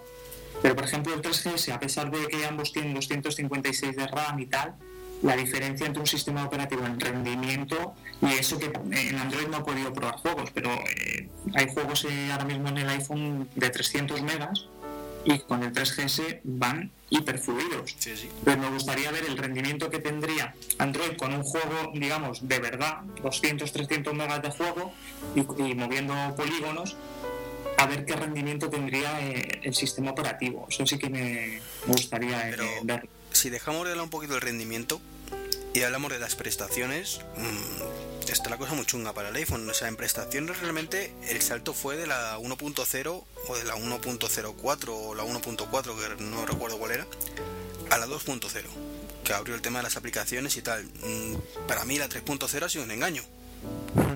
O sea, realmente lo que prometían de que dispositivos eh, por Bluetooth y por eh, conectores 60 pines y la leche en vinagre. Mm, La tercera fue la que trajo el copy-paste, ¿no? Sí, Iván, Iván, te lo dije el viernes. eh, lo que hace Apple es vender, vende sensaciones como BMW, es lo Sí, mismo. O sea, es mira el, el, el- este te lo dije, el, el iPod puede ser el Nano que tiene radio integrada, puede ser. sí, sí. Pues ya ves tú una radio integrada que les cuesta cero hacerlo, ¿sabes? Pues la gente ya, oh, lo mejor, y saca fotos. ¿Para qué quiero un- escuchar un MP3 para sacar fotos? Para eso me hago mi cámara de fotos o mi reflex. Sí, pero O sea, en este no caso sé. Es que hablamos ya de promesas incumplidas. O sea, ya no Sí, es bueno, pues es más fuerte, sí, exactamente. de que Pues, y la gente y, y lo- y la gente la gente usuarios de Mac vale cómo se, cómo se les llamaba Em, Fanboys, fanboys, vale sí cierto se me olvidaba Eh, les da igual bueno pero no pasa nada bueno se les perdonamos si fuera Microsoft la acribillan Sí, Sí, no, no. no. Eh, yo soy usuario de Mac y tengo una Magic. Y, y en tampoco todo es perfecto. ¿eh? no hay que ser objetivos, hay que ser objetivos y no No perder esa no es- actividad. no es Windows, es sus problemas, pero tampoco es perfecto. Está claro. Pero por ej- por ejemplo, el copy-paste, eh, ¿vosotros cómo veis la implementación que ha hecho Apple con respecto al resto de teléfono? Porque sí, les ha costado, pero han implementado copy-paste que, o sea, le da mil vueltas eh, a, a cualquier sistema operativo. Yo es que no lo he probado en el iPhone yo te digo que como no tengo iPhone no puedo hablar de eso pero bastante bien funciona en el Android estoy contento y desde el primer día vosotros habéis tenido que esperar dos años creo ¿no? Sí. Y yo, yo, Sí, bueno, Yo cada- entonces también con Cydia teníamos la opción de, de copiar y pegar. Sí, con Clippy. Sí, Sí, pero era tercero ya, ya no era... Tenías que hacer el jailbreak y meterle el clippy, ¿no? Sí. Vale. Vale, creo que hemos cortado, ¿no? No, no, ya no sé qué estaba llevando. Lo, lo copiar y pegar. Digo que, que salió la versión 3.0. Digo que yo la pagué para la iPod Touch, pero además soy de los eh, desafortunados que teníamos que pagar las actualizaciones para nada. Realmente, si ibas a ver que va así, me hubiera quedado con la 2.0. Porque creo que iba hasta más fluida que la 3.0. Os engañaron. A mí sí. Yo con la actualización 3.0 me engañaron. Si es que Apple es el nuevo Microsoft del siglo XXI. Mira, yo me tocaba pagar y yo no la pagué. Vamos, lo tengo con la 3.1.2 ahora mismo. Vale. No sé si esto me va a llevar a la cárcel, ¿sabes? Pero No, pero tienes el iPhone. eh, tengo el iPhone y el iPod Touch Ah, también. también Entonces, el iPhone, como tenía... Es que esa fue una época donde tuve el M78, luego el 5800 y tal, pues Ya. había para otro iPhone y cayó el Touch. Eso nunca Pero va a no, pasar. Nunca no va a pasar lo de Android, nunca vamos a tener que pagar. Tú espérate. Tranquilo que no, tranquilo que no. Y de hecho, lo que hablamos antes de navegadores, lo que no habéis dicho son los precios. El TomTom va para Iberia vale 100 euros Es un para el iPhone Es un y, robo. y- y el Copilot Live Iberia vale, que su- creo que son 25 euros. Joder. Claro, es que hay que contextualizar, porque claro, yo hablo del iPhone. Termina, termina. No, no, y lo que sí que no hemos comparado y que realmente es infinitamente superior, en el- al menos en el caso de la Magic, es el GPS. O sea, el receptor GPS de la Magic es soberbio. Y yo, gente del iPhone, no hago más que sentir que se quejan, sobre todo cuando navegan. Cuando navegan me refiero al TomTom. Por eso TomTom tuvo que sacar el soporte con su propia antena de GPS. Porque si no, cuando te decía gira a la derecha, te habías pasado tres calles. Eso sí. A ver, lo que te comentaba antes es que hay que contextualizar, porque, a ver, yo hablo del iPhone, pero en todo momento hablo de iPhone con jailbreak. Claro. y desde un punto de vista a lo mejor de un, no de un usuario normal. Entonces, lo que os comentaba antes de la escena eh, eh, underground, ¿qué ocurre? Que en, en iPhone pues está, eh, está el Hackerous, el Instalos, y eso, eh, yo eh, gente que ha pasado directamente de un Symbian del año Catapult, ha pasado directamente a- al iPhone, y claro, han visto el cielo. Han dicho, "Uf, barra libre, puedo hacer todo lo que quiera, integración. Dice, pasa. entonces, claro, hay que hablar desde ese punto de vista. Me compro lo que hablábamos antes de las consolas. Claro, es que la Xbox, la Wii, con respecto a la PSP3, siempre hablamos en, todo, en todos los sentidos. Entonces, creo que esa, esa- ese- el iPhone en ese aspecto también gana, en esa escena underground que tiene por detrás. También, bueno, si ese de Symbian, en vez de pasar por el iPhone, pasa por el Android, también verá el cielo. O sea, tampoco estoy de acuerdo solamente que pase por el, iPhone. No, no, Eso es también. cierto. Sí, sí. O sea, al igual que sí que te tienes una eh, Super Nintendo y luego te cambias a la PlayStation o una Xbox, una de las dos vas a ver el cielo igualmente. Vas a decir, Sí. esto es la caña. Pero hay que contextualizar en ese sentido, igual que lo de aplicaciones en segundo plano. Eh, Yo Sí, siempre que- hablo con iPhone más jailbreak más todo lo, lo que va por detrás. Pregunta, ¿en el iPhone tiene multitask, multitask, bah, multitarea? ¿Tiene multitarea o En no? serie tiene? no, Con pero tienen- Con el jailbreak, bah, pero no, Ah. sois piratas. Así no vale, no te digo. O sea, nosotros todos lo hacemos libres, somos legales, vosotros no. Pues, y es más, es más, desde la primera, desde el primer jailbreak se puede hacer multitasking, multitasking o no se puede hacer eso. Sí. O sea, desde, desde el inicio de los tiempos se puede hacer. Sí, de poco, de poco después salió el backgrounder.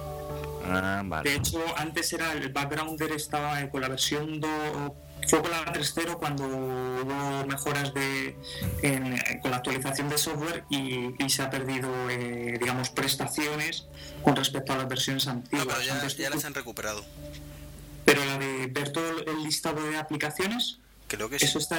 eh, yo última No, eso no está. ¿No está? no está. Es- Ah, no, pero si lo combinas con ese setting, por ejemplo, que eso, vamos, se lo recomiendo a todo el mundo, ahí lo tienes también. Puedes cerrar los procesos que tienes abiertos. Claro, pero no puedes cambiar de una a otra. Antes era como en Symbian, no sé si es o Symbian, pulsaba la tecla de menú de forma continuada y Sí, te aparecía esa, todo, sí. todo el listado de aplicaciones Ah. y cerrabas. Y ahora en Backgrounder, con la última actualización, con la 3.0, eh, hicieron Sí, y no- y, no, y- y no funciona tan Sí, bien. pero eso con el SB setting lo, lo, lo, lo haces y ya está. Eh, Pero eso. Eso en Android tenemos el Advanced Manager Sí, que para te permite. Para matar procesos, para cambiar de aplicaciones, para matar cualquier cosa del sistema. No, para cambiar, para cambiar de aplicaciones, Manel, se puede hacer en la casita, la dejas presionar un par de segundos y te aparecen las seis últimas utilizadas. Y te puedes ir rotando sobre ellas también. Sí, sí, sí, sí, lo De sabía. todas formas, eh, Vale. El tema de la gestión de bueno, como eh, la gestión de las, de, de las aplicaciones tampoco es muy precisa. Yo también uso el, el Task Manager, eh, perdón, el ¿cómo se llama? Sí, el Android rojo. Sí, el el Task Killer. Y bueno, cuando te das cuenta tienes abiertas ahí un proceso un montón de aplicaciones. Para Ya, eso, bueno, pero que si va lento el sistema operativo, que a veces va lento, ¿sabes? Pues lo matas y ya está, ¿sabes? O, de- o- o es más, dejas el background, por ejemplo, el email, la alarma, lo que sea, y matas el resto, ¿sabes? En cambio, eso en el iPhone no se puede hacer. O sea, es uniproceso, entonces eso no me gusta. Muchas veces he tenido que copiar cosas, ir a, en esa misma carpeta o, o estar en, se me un email, me voy a un sitio, hago tal cosa, vuelvo tal y no sé. En cambio con el iPhone no, no puedo. No, si eso es indiscutible. O sea, lo de las aplicaciones del iPhone en tercer, en segundo ni ah, no me sale ahora. En segundo plano. eh, no tiene nombre. eh, es cierto que las push tienen muchísimas ventajas en algunas cosas, pero lo ideal es el mundo en el que estén las dos cosas a la vez. Que tú puedas elegir una aplicación, la quiero tener en segundo grado o simplemente quiero que me avise con las con las push. Ahí está. Sería lo ideal. Por ejemplo, el caso más significativo es TweetDroid, el cliente de Twitter. Sí. Te sale arriba en las notificaciones y te va saliendo el, el muñequito con un símbolo, con un número. Y son los números de los tweets que van saliendo y que tú no vas viendo. Eso funciona en segundo plano, no molesta, lo tienes ahí y cuando te apetece vas y los miras. Que no lo uso porque tampoco. Ya os digo, Sí, yo sí lo uso, yo sí lo uso y es muy útil, sí, sí, sí, es muy útil. Sí, sí, es- Lo está feísimo. Eh, bueno, no, no os quiero cortar, pero es que es- se nos está saliendo un podcast un pelín largo. Y Yo creo que si no, podríamos estar hablando 4 o 5 horas del tema. ¿No quieres superar, ¿no quieres superar a Magníacos o qué? No. que luego montarlo es muy duro. Entonces, eh, sí o me gustaría que dierais una en un una par de frases mm, vuestra opinión ya para finalizar, vuestra conclusión final sobre el tema en general. Manuel, que te has empezado, Manuel, perdón. Bueno, pues yo te diría que es como un coche muy pesado con un motor muy, muy, muy grande que de momento le cuesta arrancar, pero cuando empieza a acelerar, acelerar, acelerar, es como una nave espacial. Cuando salga de la órbita va a salir disparado. Va a salir disparado. Yo creo que está, está en marcha y, y, y de hecho yo ya estoy muy contento. Yo, la gente dice que todavía le falta, no, no le falta. Simplemente falta que los desarrolladores empiecen a hacer aplicaciones. Pero sistema operativo yo lo veo ya soberbio. Felipe. Eh, es un gran competidor eh, para el iPhone, eh, una apuesta a punto para otro smartphone táctil, ¿vale? Eh, detrás está una gran compañía que es Google, que sabe hacer muy bien las cosas. Eh, las compañías telefónicas le van a apoyar mucho a este sistema operativo. Apple lo va a tener difícil, el, todo este nuevo mercado que Android le, le va a comer.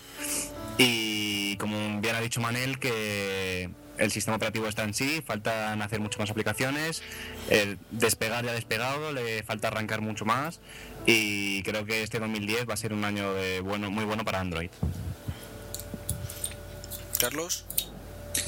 Pues yo, eh, yo creo que sí que, va a evolucionar mucho, sobre todo el, poder eh, sacar teléfonos eh, para todos los segmentos va a ser muy interesante. Y el único miedo que tengo es que, cada, que al final cada, cada compañía termine sacando su piel o, su interfaz y al final esto termine siendo distribuciones totalmente distintas, que es lo que, lo que ha pasado con, con Linux. Pero es un, un sistema operativo, una muy buena alternativa al iPhone. Víctor. Sí, bueno, un poco estando con todos, eh, pienso que también va a ser uno, vamos, es un sistema operativo que, que va marcando ya tendencias, ¿no? Y, y tiene muchos adeptos ya, también porque el iPhone pues no es asequi- asequible a todo el mundo y que también puede llegar a más público por el tema del precio de los distintos terminales que tiene. Y sí es un, un claro rival que, que tiene el iPhone y no como otras compañías que han sacado terminales que han siempre dicho que son iPhone killer y no, vamos, no se han llegado a sumar. Eh, creo que Android como sistema operativo y con los distintos terminales que está sacando está encarrándose y que el año que viene va a sacar cosas bastante interesantes. Bueno, pues si queréis el año que viene por estas fechas, volvemos a repetir el podcast y valoramos cómo ha ido todo. Hombre, a lo mejor tú y yo tenemos la oportunidad de probar más un Android. Sí. De- Pues yo, entonces, yo digo lo que he dicho antes, mm, que mi próximo teléfono sea un Android o un iPhone o un PAL, depende de lo que haga Apple dentro de seis meses. claro. Está en su mano. Yo sinceramente el Palm no lo veo en esta carrera. Sí, la pre, la pre tira mucho. Yo es una opinión personal, pero no la veo. La veo La- Yo la he utilizado y está muy bien. No sé, Está el uso bien. de- depende del marketing que le den, del uso, a cuánta gente llegue, pero es muy buena, ¿eh? Yo la he probado e incluso no mejor que el Android, pero está bastante bien. El teclado QWERTY, el táctil, le, está muy bien, es muy suave y el sistema operativo también tiene multi, multiproceso, multitarea y está muy bien. A mí, me- a mí me gustaba. Yo creo que tiene los mismos problemas, no, no es un problema, es que es le pasa lo mismo que al iPhone, es que depende de una sola compañía. Y en cambio Android no. Android depende de muchas, bueno, depende de Google, pero es decir, lo vas a encontrar en muchos, muchos terminales. Yo creo que la Palm no va a estar en, en esta carrera, porque no, no tiene, Palm no tiene el hype que tiene o, la- o la- o los ejércitos de fanboys que tiene Apple, por decirlo. No, tiene mucha gente que hay detrás, ¿eh? no te creas. La Pro le, falta, le va a faltar desarrollo. A pesar de llevar un año de desarrollo en Estados Unidos, te metes en la tienda de aplicaciones y es lamentable. O sea, es que no hay nada. No, realmente la pre no lleva un año, salió en junio, ¿eh? En Estados Unidos, cuando salió? En junio, en junio. Salió la semana antes que el iPhone. Bueno, pero ya lleva cierto recorrido en Estados Unidos y te metes Sí, igualmente- desolador.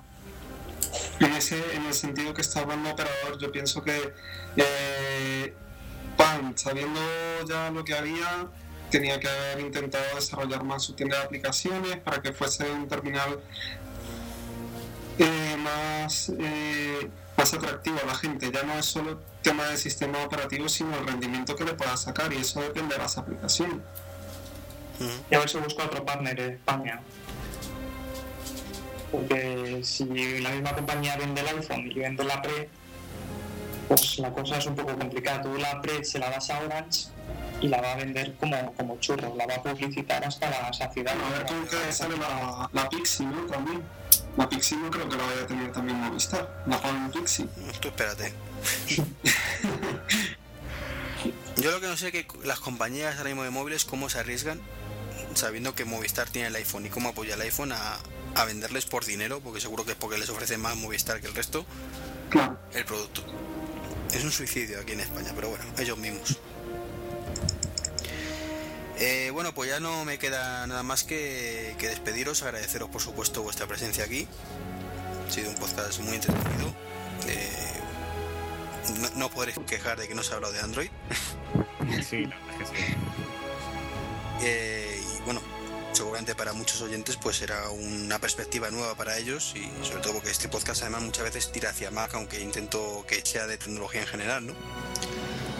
Eh, os vais despidiendo por orden, forma de contacto y demás cosas. Ma- Manel, por ejemplo. Pues nada, yo soy Manel, eh, por Twitter ando poco, poco, de vez en cuando, nick es Manelesc, del ESC, pues fuera de la skate, no viene de ahí, pero eh, abreviando. Y nada, si queréis contactar conmigo, ahí me encontráis. Y bueno, pues nada, es un placer estar con todos vosotros. Tenemos que seguir empujando, empujando, que va a llegar muy, muy lejos. Chao. Felipe. Eh, bueno, yo soy Felipe, que me podéis encontrar en Twitter. Eh, mi Twitter es felipe-rm. También en mi blog, que es feliperm.info. También en playsounds.es, que si tenéis alguna duda nos podéis mandar... Bueno, tengo allí una sección en playsounds.es, que es sobre Android. Si queréis mandarnos comentarios o correos a Playsounds, pues mandárnoslo a playsounds.playsounds.es. Y nada, gracias a gracias Iván por esta charla y nos vemos. Un saludo. Eh, eh, tu turno ahora, Carlos. Pues nada, eh, yo eh, me podéis localizar en Twitter por Operador X y también eh, estamos en GoPonyGo, que es un blog sobre smartphones. Y también tenemos un, podcast, eh, llevamos muy poquitos episodios, por si queréis suscribir, pues ahí estamos. Gracias. Y por último, mm, Víctor. Sí, bueno, igual que operador, eh, me podéis encontrar en GoPonyGo y si no en Twitter eh, como arroba cento. Se lee cento. Perfecto. Pues muchísimas gracias de nuevo a, a los cuatro. Igualmente. Y nos vemos, eh, bueno, no- espero que podamos repetir, aunque sea por separado, en algún otro podcast. Y a ver si nos acordamos el año que viene de mm, repetir este y, y valorar cómo ha ocurrido todo eso y si tenemos ya la, la de Microsoft, ¿cómo se llama? El Project Natal eh, por 80 euros o no, o dólares. El año que viene comparamos Android 6 con iPhone 5, algo así. Sí, al ritmo que va. Y lo que voy a decir, eh, para contactar conmigo, pues treki23.com o, o treki23.gmail.com o m.com. Nos vemos en el siguiente. Hasta luego.